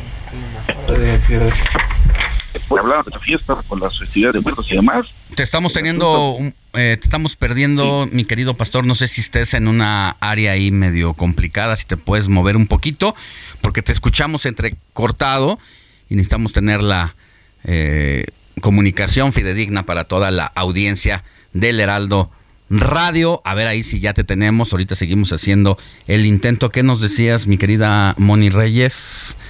¿Decías algo? Sí, mandamos, mandábamos saludos, ¿verdad? Pero ahorita mandábamos ah, vamos saludos. a mandar saludos. Claro, porque nos, están, escribiendo, de todo el país. Ahora vamos con Laura Reyes nos eh, escribe desde con Moni Reyes y es defensora a ultranza de la audiencia. Qué bueno, qué bueno, porque es para ellos, para quienes trabajamos todos los días aquí. Pero terminamos con Pastor. A ver si ahora sí ya te eh, escuchamos, mi querido Pastor Matías. ¿Estamos ya listos? Sí, ahora sí. A ver, perfecto. Perfecto, Alejandro. Gracias. Muy buenos días a nuestros amigos Escucha. Les saludamos con gusto.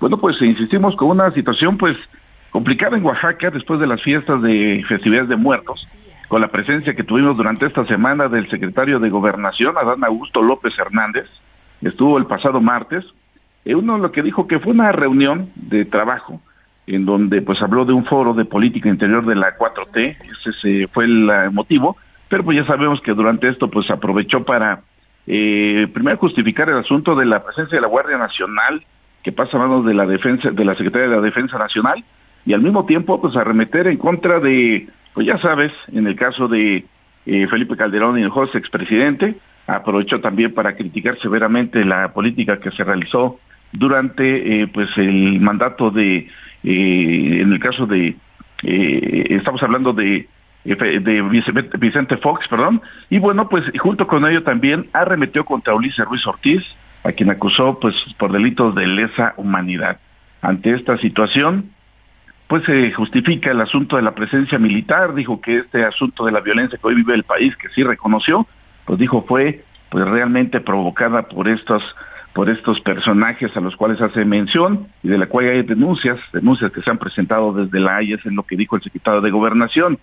Como respuesta inmediata, pues también eh, Ulises Ruiz Ortiz aprovechó pues para revirar eh, en esos momentos cuando pues mencionó que estos asuntos a los cuales señala, pues se desmarca de ello y al mismo tiempo también criticar severamente a lo que es el partido Morena por este asunto de la reforma electoral.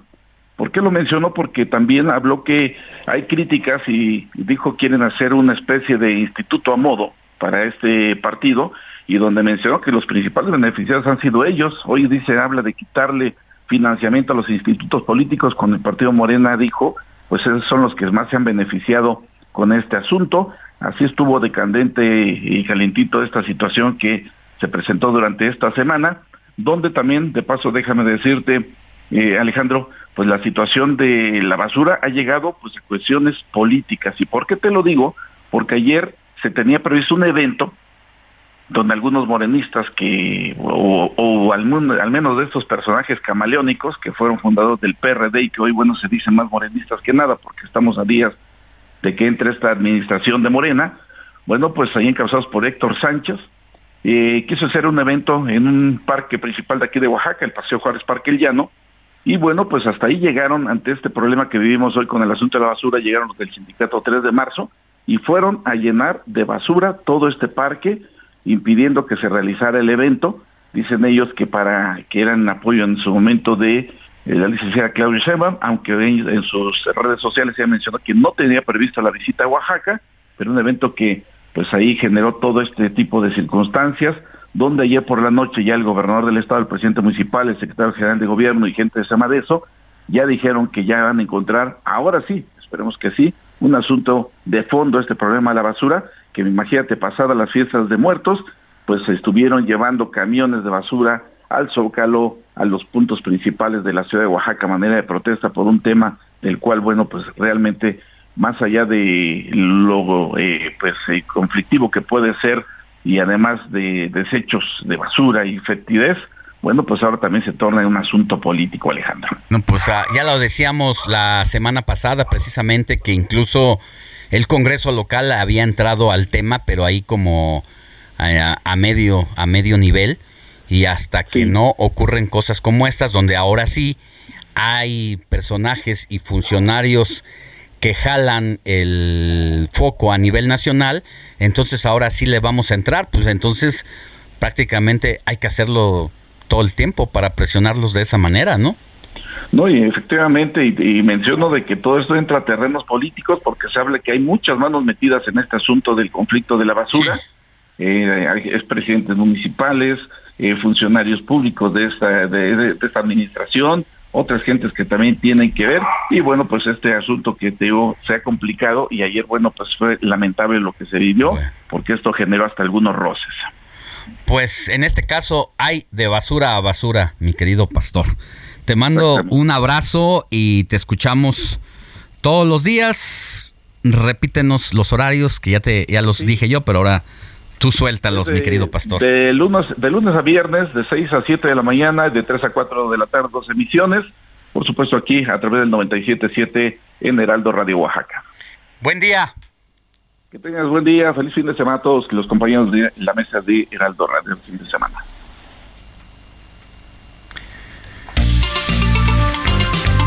El informativo fin de semana también está en Twitter. Síguenos en arroba fin de semana HMX.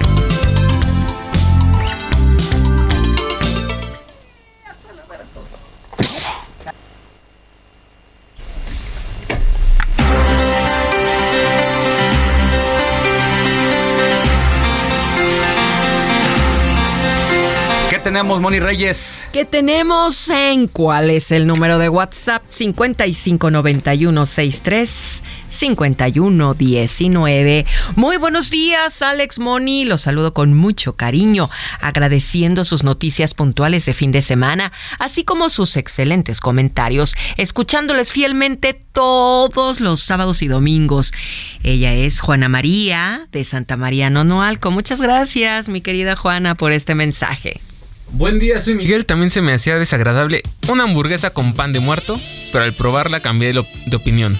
El pan era sin azúcar. Y nos mandó una pequeña foto de, de la hamburguesa con pan de muerto. Y la verdad se ve muy, buena, ¿eh? A mí se me antojó. Ay, don Miguel, qué rica, qué rica hamburguesa. Bueno, muy pues bien. nos está incitando a hacer. Ay, sí. Bueno, mira, la verdad es que la comida china, por ejemplo, pues es sal con azúcar. Pues sí, a quien le gusta, claro. La torta hawaiana, También, o sea, y esa sí me late. Entonces, con no, Está, no está por demás probarla para tener una, una opinión al respecto. Muy bien, saludos y bendiciones, Moni, Alex, Roberts y todo el equipo. Hoy nos toca tacos de carnitas en el puesto de mi hijo. Mucha suerte para todos. Yo soy Juan Carlos Martínez. Habría pues, que preguntarle invite dónde don Juan Carlos para ir allá. Puesto, eh, ¿Dónde está? Para ir a probar los tacos de, de, carnitas. Váyame preparando un, un par de así con carnita y grasita así para que amarre sabroso. también. A ver, Robert. mira, aquí tenemos un mensaje también dedicado a nuestro productor Héctor. buenos días Alex Money y a todo el equipo. Muchas felicidades por el programa y por hacer amenas las noticias. Y Héctor, debe hacer un programa de música. Se escucha muy joven, pero se nota que sabe mucho. Lo saluda Guillermo González desde la colonia Mirabaya en Iztapalapa. Oh. Ah, yo creo que yo creo que es su primo. es su mejor amigo. Y mira, aprovechando, Héctor, también te manda a felicitar a mamá por la canción de aire, que dice que es una de las sus canciones favoritas. Que muchísimas gracias por haberla puesto. Muy bien. con esa nos vamos a ir también, ¿eh? Sí, para las efemérides. Saludos, Alex Mon y todo su grupo. Excelente tema de Kenny G. Y a escuchar saxofón este domingo. Pongan a One, ¿no? Es lo que decías, mi querido Robert. Con murmullo, murmullo inoportuno. Yo soy Antonio de Harvard. Bueno, y antes de irnos a la pausa, nada más le voy a decir aquí de un mensaje que nos llega en contra de la diputada Rocío Banquels, de quien hablábamos que dobletea en la chamba, y lo que dicen aquí de eso y más al volver de la pausa.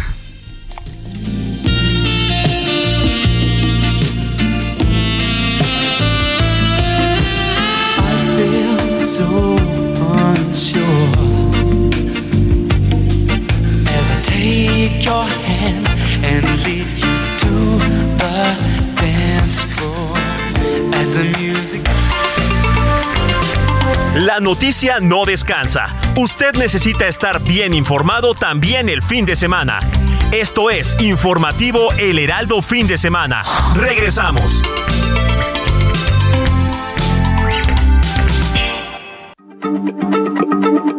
Heraldo Radio, la H se lee, se comparte, se ve y ahora también se escucha.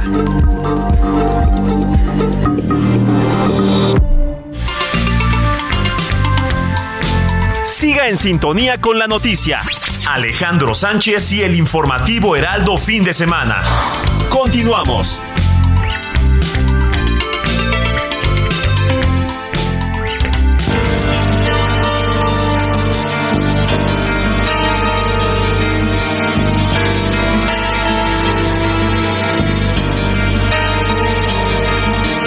Hoy mi pared está triste y vacía es que quité tu fotografía. No quiero mirar tu dulce sonrisa.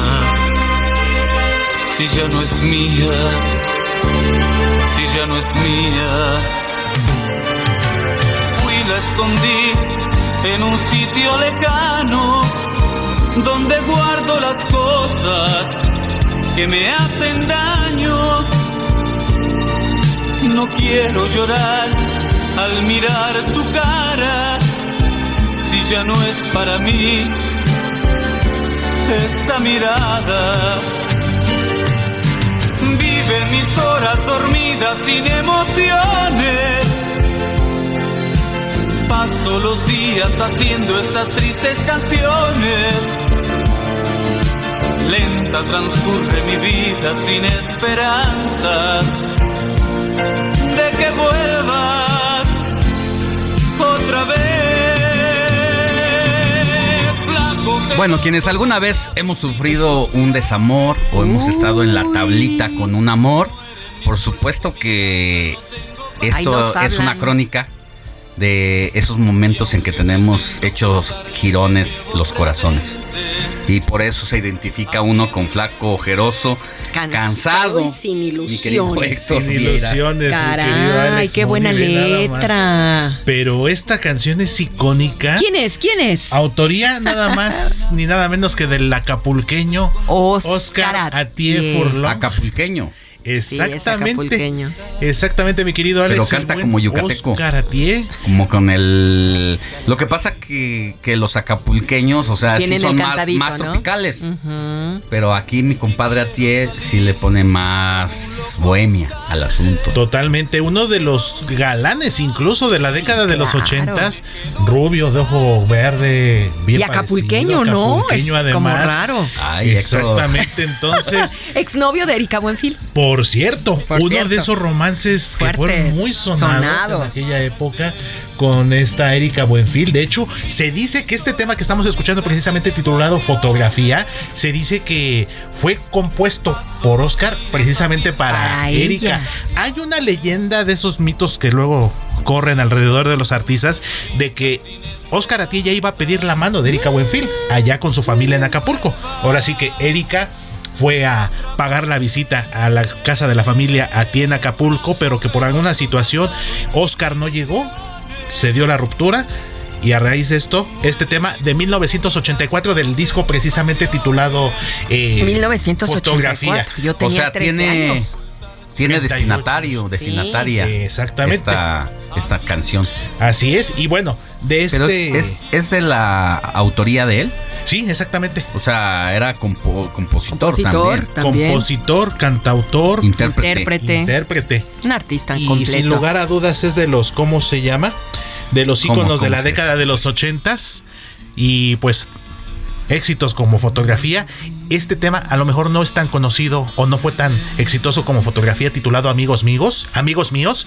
Este tema de Amigos Míos salió un año después, en 1985, como parte de su disco titulado Amiga Veneno. Y también fue un exitazo. Y luego también la versión de La Marimorena, el tema navideño, precisamente cuando salieron estos La Marimorena. Arre, arre, arre, que es la noche buena. Eso. De 1900, salieron dos discos, esta Navidad de 1986 y Eterna Navidad de 1987, donde Oscar a participó precisamente. Muy bien. Vamos a escuchar un poquito más de amigos míos y más adelante Alex Money pues ya viene, ya viene, ya viene. Por que rematamos. Muy bien. Otra pareja que sonó fuerte. Muy bien, vámonos.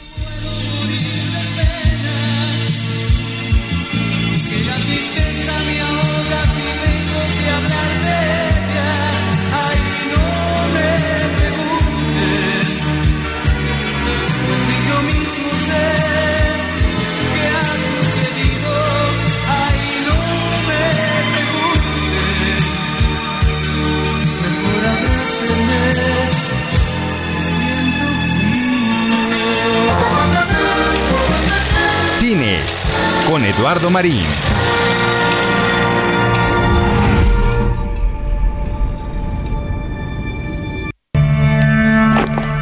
Meister? Paul Bäumer? Möchte noch nicht loslegen. Und ein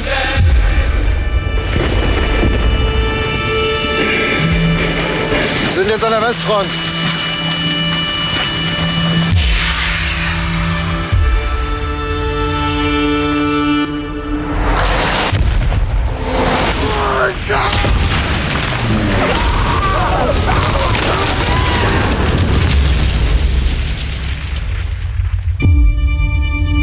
Es momento de hablar de cine con Eduardo Marín. Muy buenos días, Lalo, ¿cómo estás? ¿Qué nos vas a recomendar esta vez? Encantado de saludarte. Pues saludos a toda la audiencia. Pues eh, mira, vamos a platicar hoy, a recomendar ampliamente esta película que estamos escuchando eh, de una producción de Netflix sin novedad en el frente, es una película alemana que vale muchísimo la pena. Fíjate que es la, la nueva, la estrujante adaptación de la novela antibélica del alemán Erich Maria Remarque a partir de su experiencia en la Primera Guerra Mundial. Es decir, es un retrato de la guerra vista desde los ojos, desde la óptica de un joven recluta que, bueno, es parte de las vivencias autobiográficas del escritor y es una película intensa, eh, punzante, impactante, es una crónica de la crueldad, del horror, de la sinrazón de la guerra. Y su valor pues es su retrato hondamente humano de una vital experiencia y un, es un testimonio relevante que sin duda nos deja huella. Y, y bueno es una película antibélica porque eh, muestra el terror que implican los conflictos bélicos, lo que es válido en cualquier circunstancia, contexto y época, y es también un testimonio pues de las implicaciones de la manipulación política de la guerra de los altos dirigentes. Eh, eh, es una película sí cruda en sus escenas, pero es una gran gran película de alto valor cinematográfico y sobre todo humano. Y fíjate Alex que la primera adaptación de la novela de Remarque eh, realizada por Hollywood fue la ganadora del Oscar en 1930 a mejor película. Sí, fue la primera película sonora hablada que ganó la estatuilla mejor película. Y bueno, ha habido otras adaptaciones y ahora pues corresponde al cine alemán ofrecernos su versión de la novela. Eh, como comentaba, pues es una novela de un escritor alemán que, que fue soldado en la guerra y es, insisto, de alta calidad, de muy relevante. Y bueno la, eh, la película es además la representante de Alemania sí. para el Oscar de mejor película internacional antes llamada película extranjera para el Oscar que vienen ya el próximo año eh, como Bardo de González Iñárritu lo es por México. Así que es una gran película sin novedad en el frente toda una experiencia cinematográfica y de vida está en Netflix. Entonces un guion bien adaptado a la historia.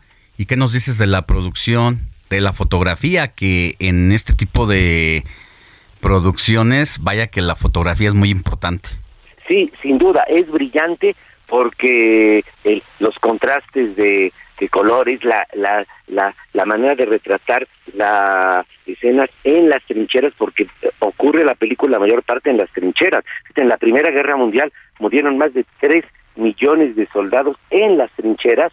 Y, y sí, bueno, ahí demuestra toda la locura, la crueldad, el absurdo de la guerra, pero efectivamente la fotografía es brillante, cinematográficamente es de alta calidad, eh, la narrativa es impecable, sí es una gran película, dura dos horas y media, pero se nos va como agua, porque en todo momento nos, nos atrapa, y sí, como decía, sí hay eh, escenas crudas, pero es precisamente eh, el testimonio realista, verídico de lo que es la guerra, pero tiene un profundo sentido humano y, y, deja muy claro la, eh, como decía, la manipulación política de los altos dirigentes y bueno, y esto nos viene a, a, incitar una reflexión sobre el conflicto actual entre Rusia y Ucrania, porque la guerra en cualquier circunstancia, en cualquier época, es de terror.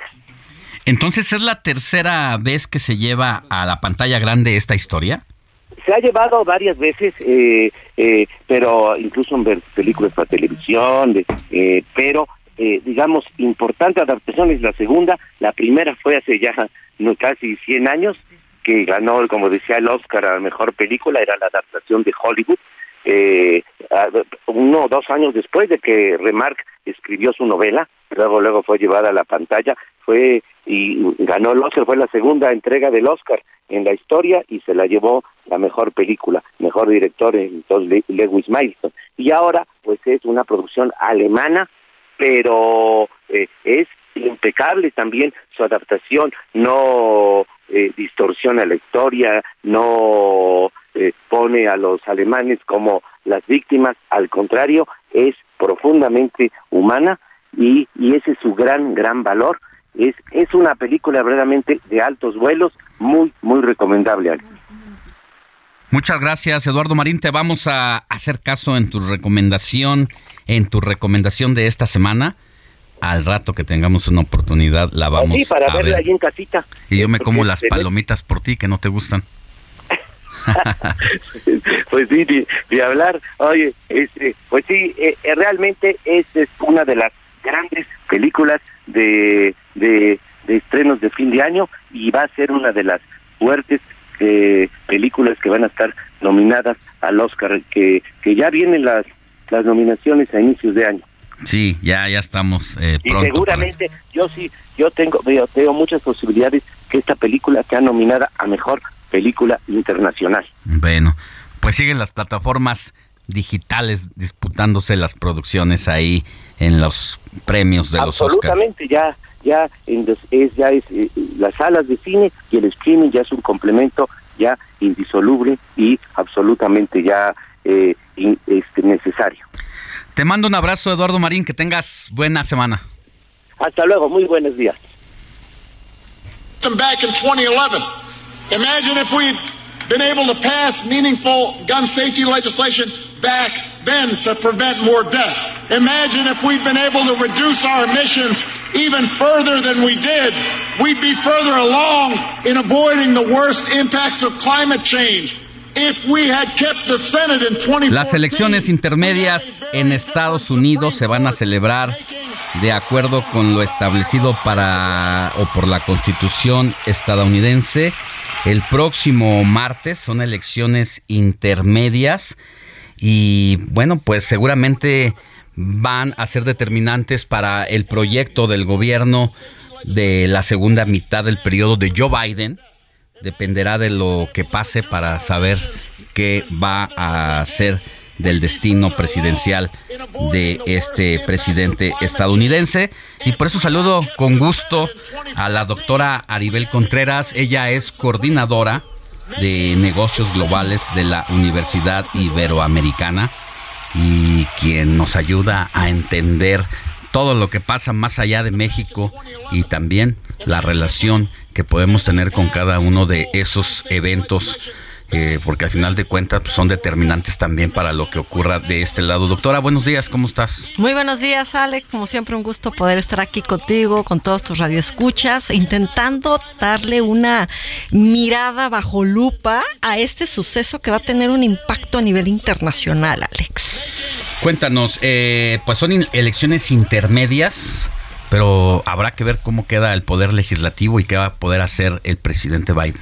Totalmente de acuerdo contigo, Alex. Importante, sin duda, entender por qué son importantes estas elecciones intermedias, donde por un lado, por supuesto, es una forma también de evaluar la mitad de la gestión del mandatario que esté en turno. En este caso de Joe Biden, es un corte de caja político donde los ciudadanos estarán cobrándole facturas pendientes, Alex. Por un lado, eh, recordaremos que el desastre ocasionado en Afganistán el año pasado, pues ya estaba ahí hasta arriba de la lista de esta factura política, pero en este año se ha sumado el suceso de la guerra en Ucrania, donde Joe Biden a través del poder legislativo es que ha podido tener manga ancha para poder estar financiando la guerra en Ucrania. Sin embargo, el revés que podamos estar viendo este martes en la conformación de la Cámara de los Representantes más el Senado puede ser que se le dé un revés a, este financiamiento, como también eh, pudiera darse que en caso de que los republicanos, es decir, el partido de Donald Trump,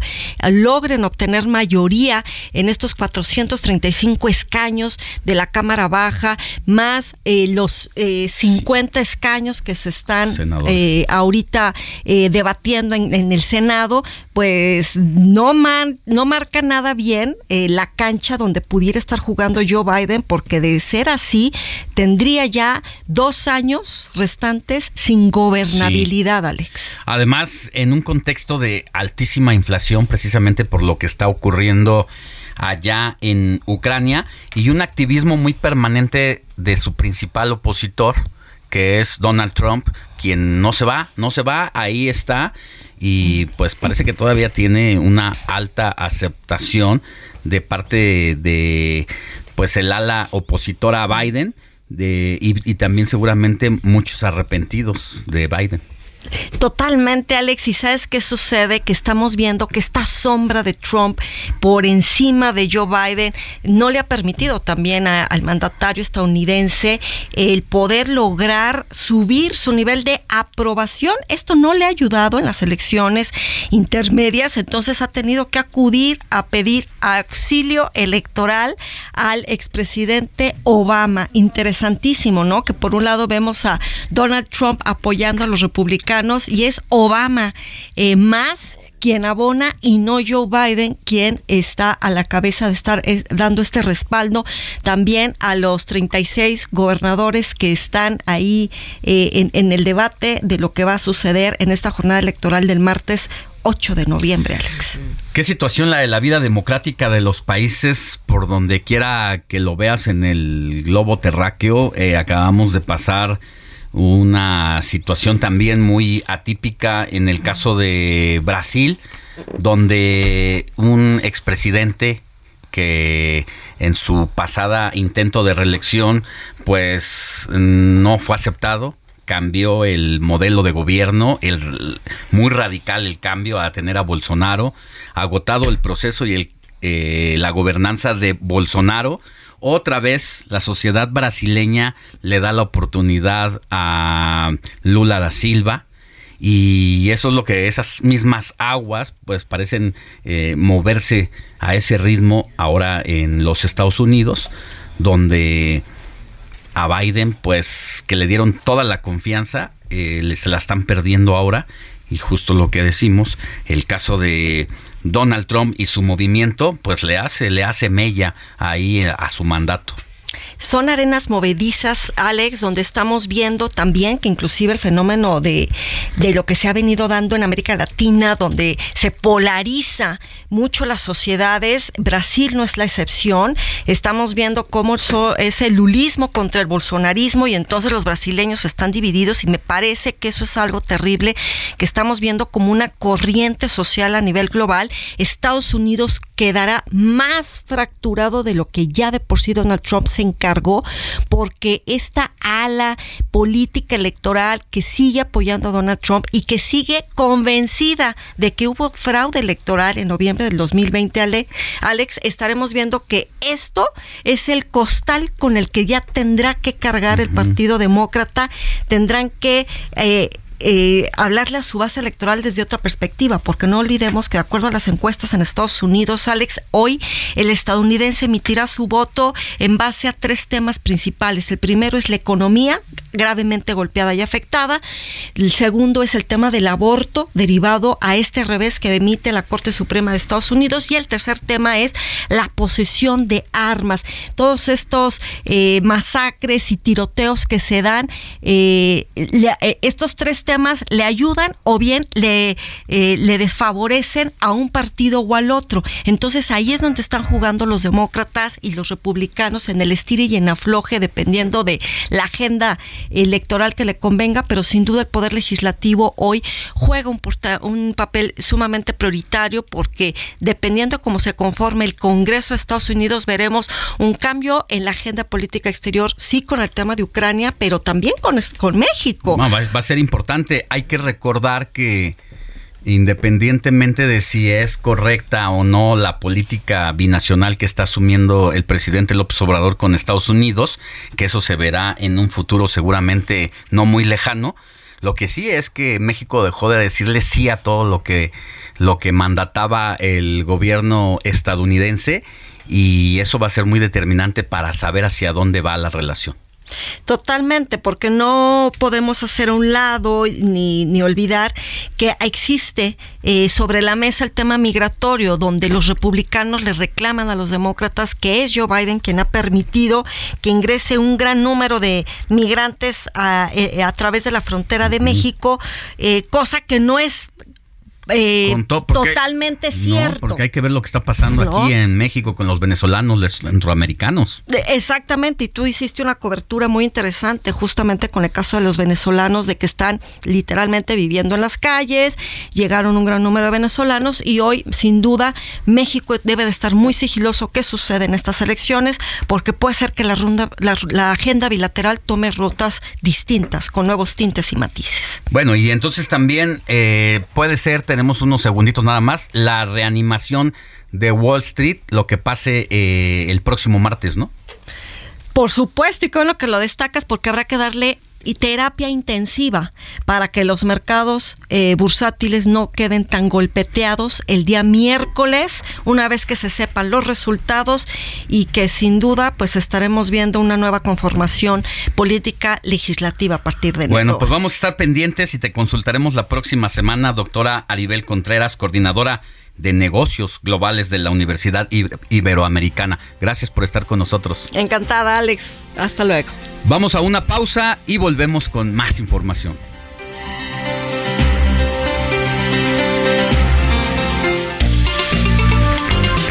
La noticia no descansa. Usted necesita estar bien informado también el fin de semana.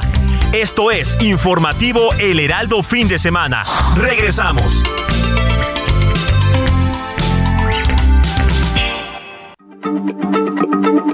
Heraldo Radio, la H se lee, se comparte, se ve y ahora también se escucha.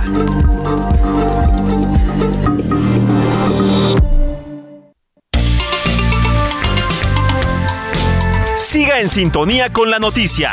Alejandro Sánchez y el informativo Heraldo fin de semana. Continuamos.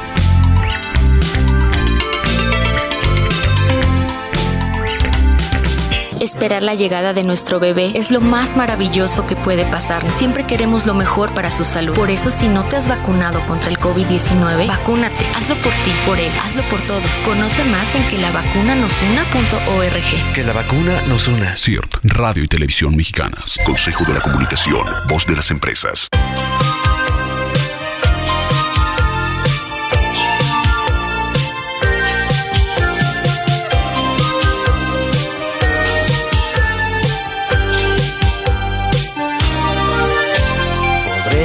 Por mil caminos me podré perder.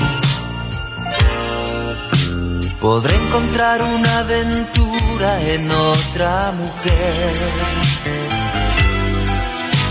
Podrá matarme otra mirada en algún momento, pero a tu lado, amor,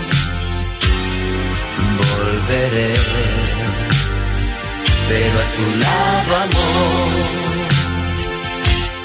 Volveré porque me falta Héctor Vieira, ¿qué seleccionaste para el último episodio de las efemérides musicales. Pues otro ídolo, mi querido Alex, de la música de la década de los ochentas, el cantautor uruguayo Sergio Facelli lo que comentaba Moni desde ayer a principios del programa, este tema titulado Volveré de su disco eh, Hay Amores y Amores de 1984. Y así como platicábamos hace ratito de Oscar Atié con este romance tan famoso, tan sonado con Erika Buenfil, pues Sergio Facelli también tuvo ahí una experiencia bastante...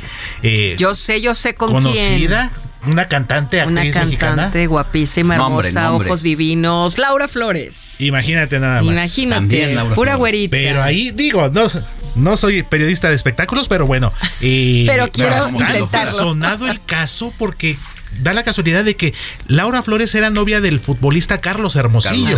nada más y nada menos. El grandote de Cerro Exactamente, que en ese entonces jugaba para el América todavía, a mediados de los 80. Y gran amor. Tenían un gran amor. pues el caso es que Sergio Facelli le habló bonito, yo creo. Laura terminó con Carlos Hermosillo. y pues se casó, aunque desafortunadamente para Laura, pues no terminó ese matrimonio en muy buenos términos. fue Incluso mal. Previamente, partidos de esa época del Club América, eh, en varias tomas de televisión, enfocaban a Laura precisamente en el palco del Estadio Azteca y Carlos Hermosillo le dedicó algunos goles. Y mira, este tema volveré, y pues ahora sí que uno de los grandes éxitos y me faltas tú. Me faltas Y el único que te entiende qué es lo que estamos escuchando. Y pues con esto estamos cerrando la selección musical ochentera, mi querido Alex. Como lo comentamos, no soy Gloria Calzada, pero presentamos estrellas de los ochentas. así es, no soy Gloria Calzada, pero presento todo el ochentero que traigo dentro. No soy periodista de espectáculos, pero, me sé todos Ahí nos defendemos. Es Totis Calzada. Tú todo completo, la enciclopedia. Que, se agarre en paz descanse Jaime Almeida. No. Ay, bueno Señor Almeida, mis respetos en cuestión de conocimientos musicales. Y ni, se diga mi querido Pepe Segarra, que a pesar de ser cronista deportivo es también un experto en una biblioteca musical. Le mando fuerte abrazo a mi querido Pepe Segarra de Iztapalapa para el mundo, justamente. Venga, pues gracias. Gracias, Héctor. Gracias, Alex Moni.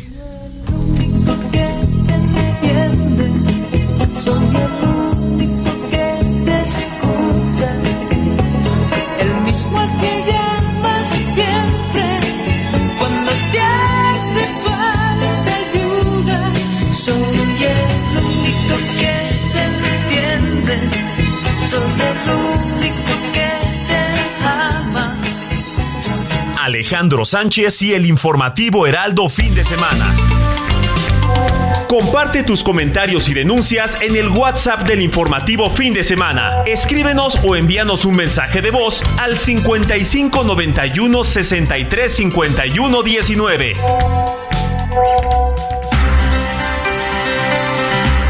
Le tengo información de última hora.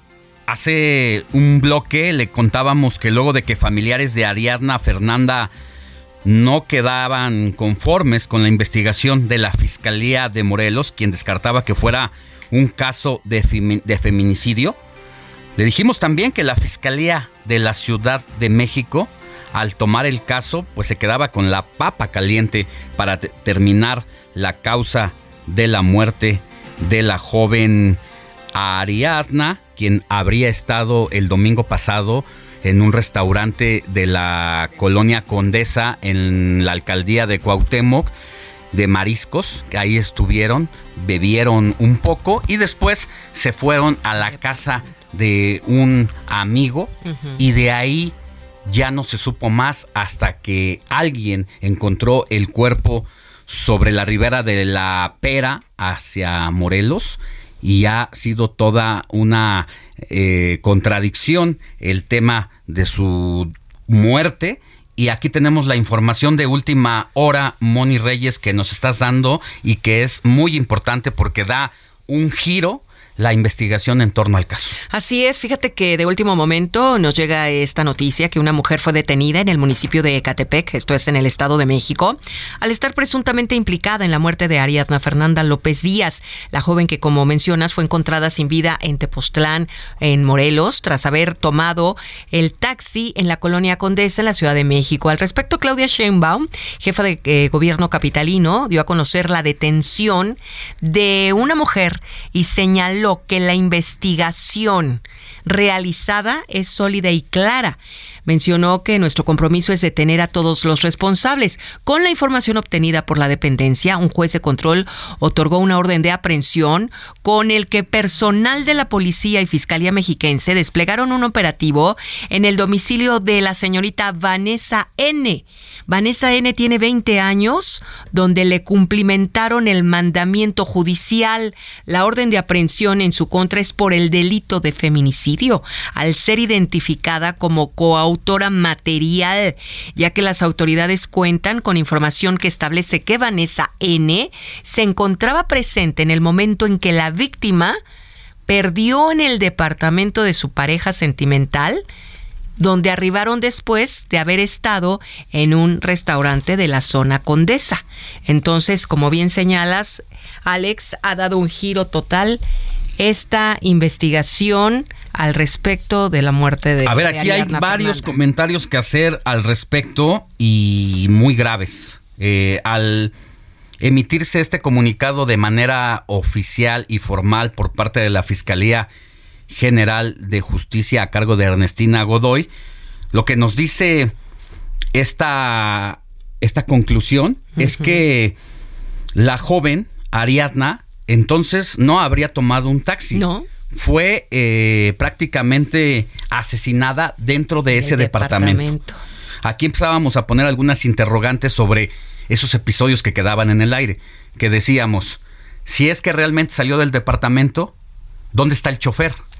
porque tiene un grado de responsabilidad ese, ese taxista que habría ido a arrojar el cuerpo. Y hasta allá. Y la otra incógnita que quedaba también ahí en el aire era qué pasó con los amigos, dónde están y qué han declarado al respecto. Bueno, pues al asumir el caso, la fiscalía lo primero que hizo fue a investigar el departamento y los amigos que estuvieron con Ariadna. Han encontrado que prácticamente son los responsables del asesinato. Así lo está diciendo la fiscalía.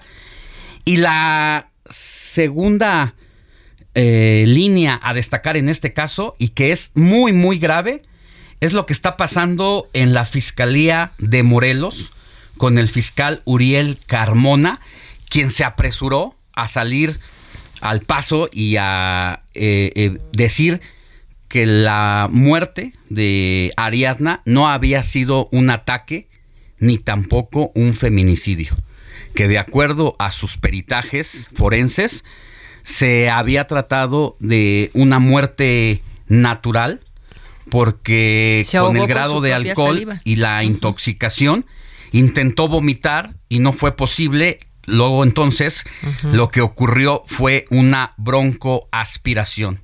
La familia de Ariadna de inmediato dijo, no estoy de acuerdo con esa conclusión, porque lo que vimos en el cuerpo de la joven, o sea, de su hija, y de la hermana de quienes levantaron la voz, es que sí había huellas de forcejeo y de tortura y que lo que exigían era de inmediato un segundo peritaje. Y aquí el llamado es muy fuerte para el gobernador eh, de Morelos, Cuauhtémoc Blanco, porque debe de pedir inmediatamente la renuncia del fiscal Uriel Carmona, porque en manos de quién está la ciudadanía de allá de Morelos, de un fiscal irresponsable que salió al paso sin tener realmente las pruebas de que no había sido asesinada Ariadna, pues queda al descubierto y queda evidenciado por parte de su par de la Fiscalía de la Ciudad de México que esto no es así y entonces ya son varios casos los que suma Uriel Carmona de mala administración y procuración de la justicia en aquella entidad.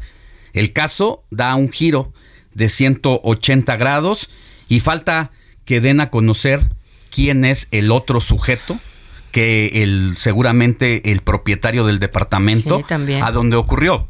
Porque nos están mandando fotografías también la fiscalía en este momento de que del momento de la detención de esta persona que al parecer ocurrió en la madrugada, llegaron eh, policías en, en colaboración con la Ciudad de México, también policías de aquella entidad, pero quien hace la detención es la policía de la capital del país, de la Secretaría de Seguridad Ciudadana y ya emitieron la foto de esta persona, una joven que estuvo esa noche con ellos de nombre. Vanessa, Vanessa de 20 años de edad.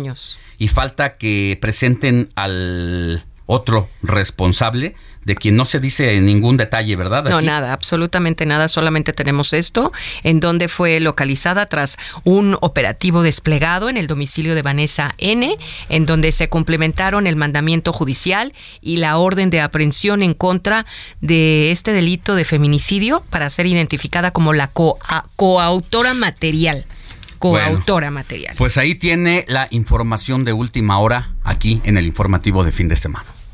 Alejandro Sánchez y el informativo Heraldo fin de semana. Heraldo Televisión, ahora también por Sky HD. Toda la programación de Heraldo Televisión a través del canal 161 de Sky HD. Noticias, deportes, entretenimiento, gastronomía y mucho más. Heraldo Televisión, en todo el país, ahora también por Sky HD.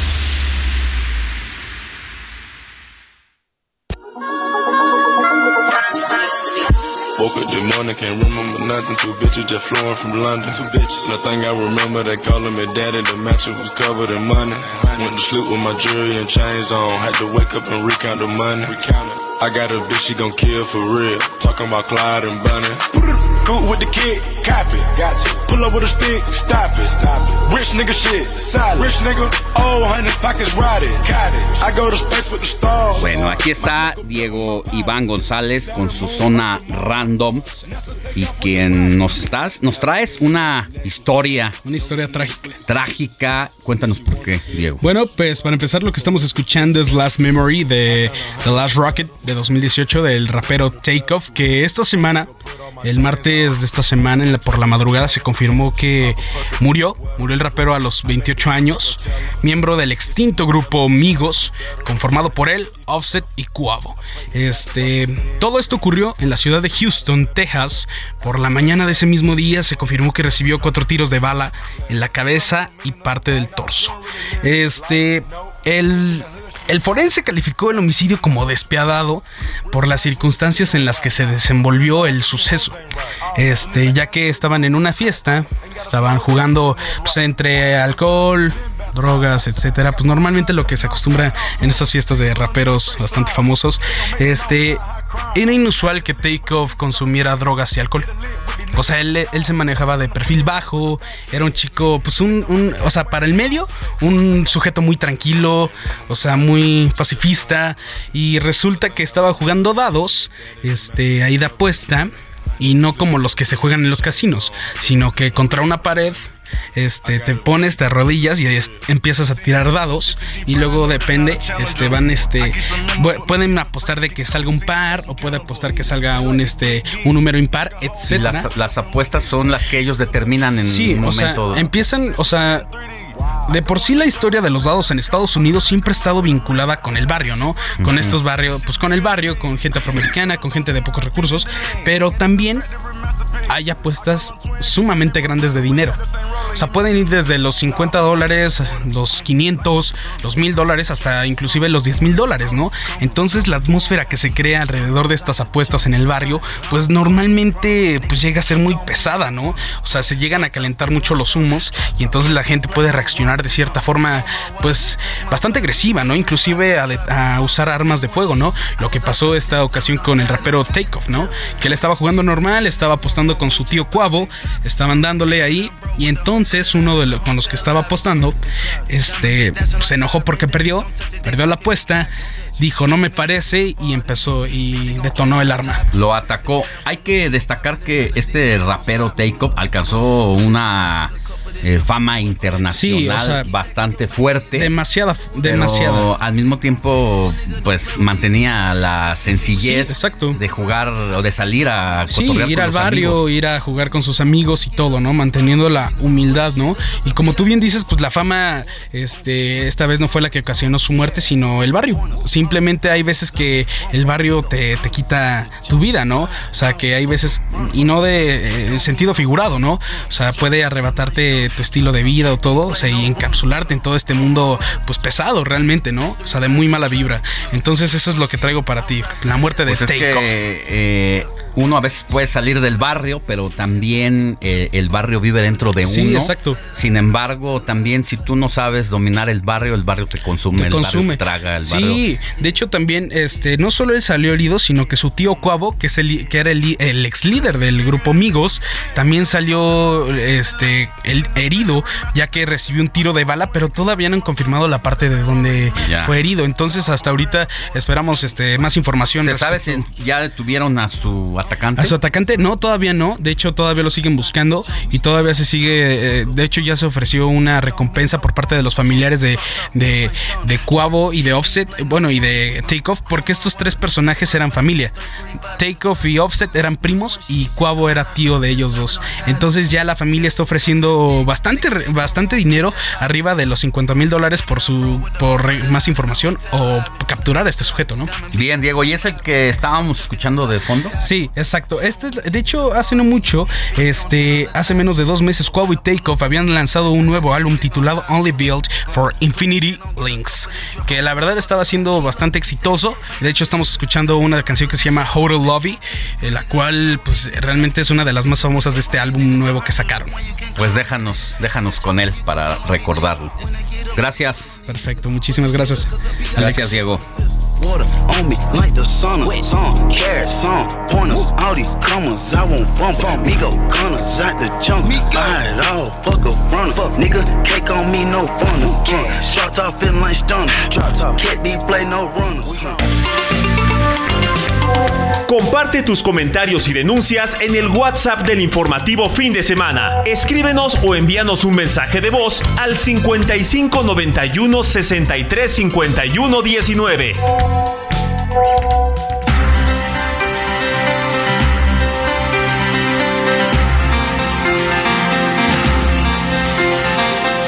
Vámonos con Roberto Martínez y Elizabeth Estrella, expertos caninos y conductores del programa Heraldo. El cierre de la Expo Canina Intercontinental, eh, donde, donde van a competir perros de diferentes razas, que contará con la presencia de más de mil perros en competencia. ¿Y cuántas razas habrá? 200 en exhibición. Roberto, Elizabeth, buenos días. Alex, ¿cómo estás? Mucho, mucho gusto en platicar con ustedes. Buenos días a todo el auditorio. Estamos contentísimos porque efectivamente estamos celebrando una gran fiesta canina con más de 200 razas en pista. Van a haber razas de todos los países prácticamente. Son razas eh, que difícilmente se pueden ver en México. Hay razas muy peculiares. Y bueno, obviamente el circuito es intercontinental porque tenemos jueces de varios continentes que pocas veces se da en una competencia eh, de perros.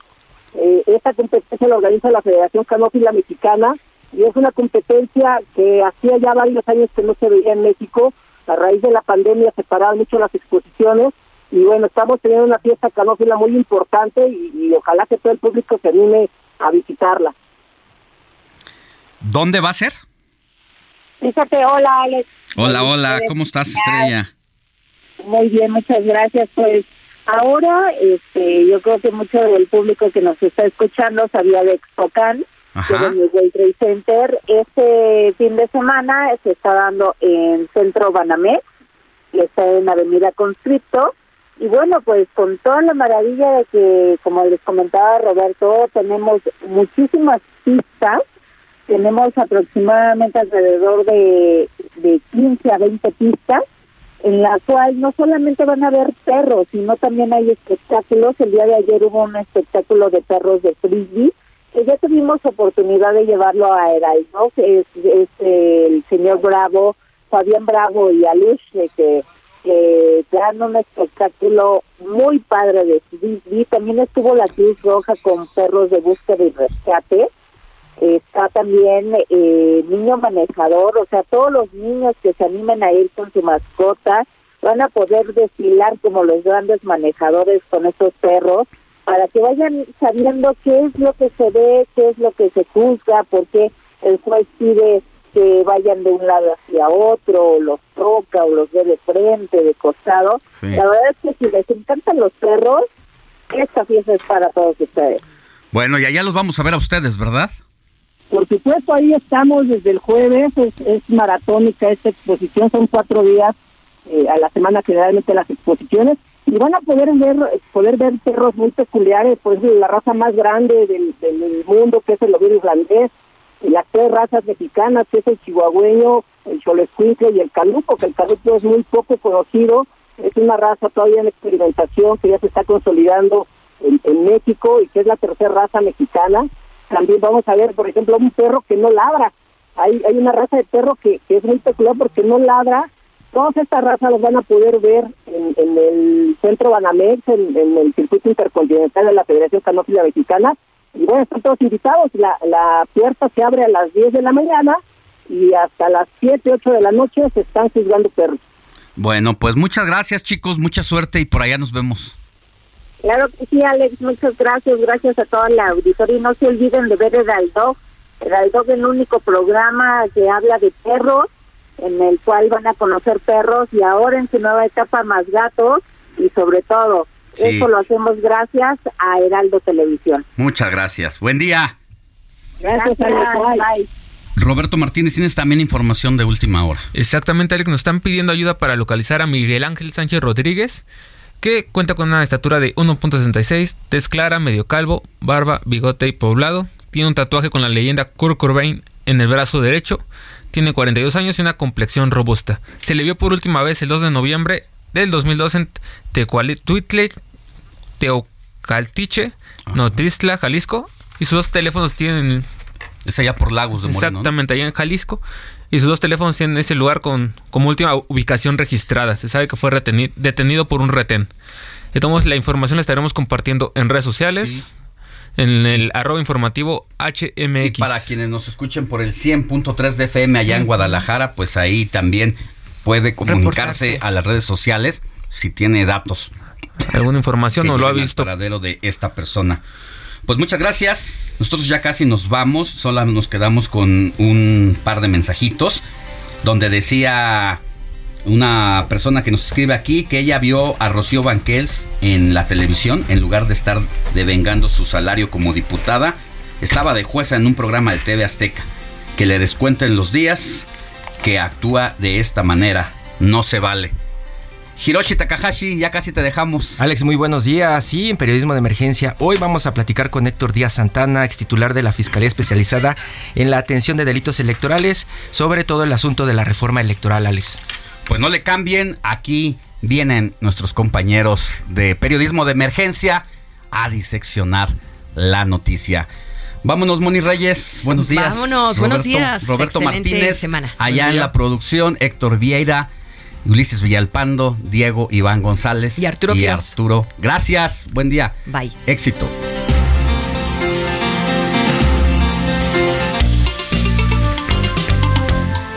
Heraldo Media Group presentó Alejandro Sánchez y el informativo Heraldo fin de semana. La información y el entretenimiento que usted necesita para estar enterado también en su descanso por el Heraldo Radio, con la H que sí suena y ahora también se escucha.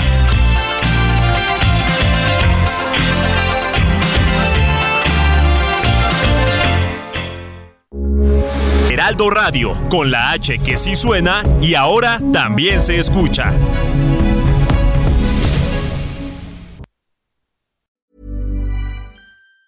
Even on a budget, quality is non-negotiable. That's why Quince is the place to score high-end essentials at 50 to 80% less than similar brands. Get your hands on buttery soft cashmere sweaters from just 60 bucks, Italian leather jackets, and so much more. And the best part about Quince, they exclusively partner with factories committed to safe, ethical, and responsible manufacturing. Elevate your style without the elevated price tag with Quince. Go to quince.com slash upgrade for free shipping and 365-day returns.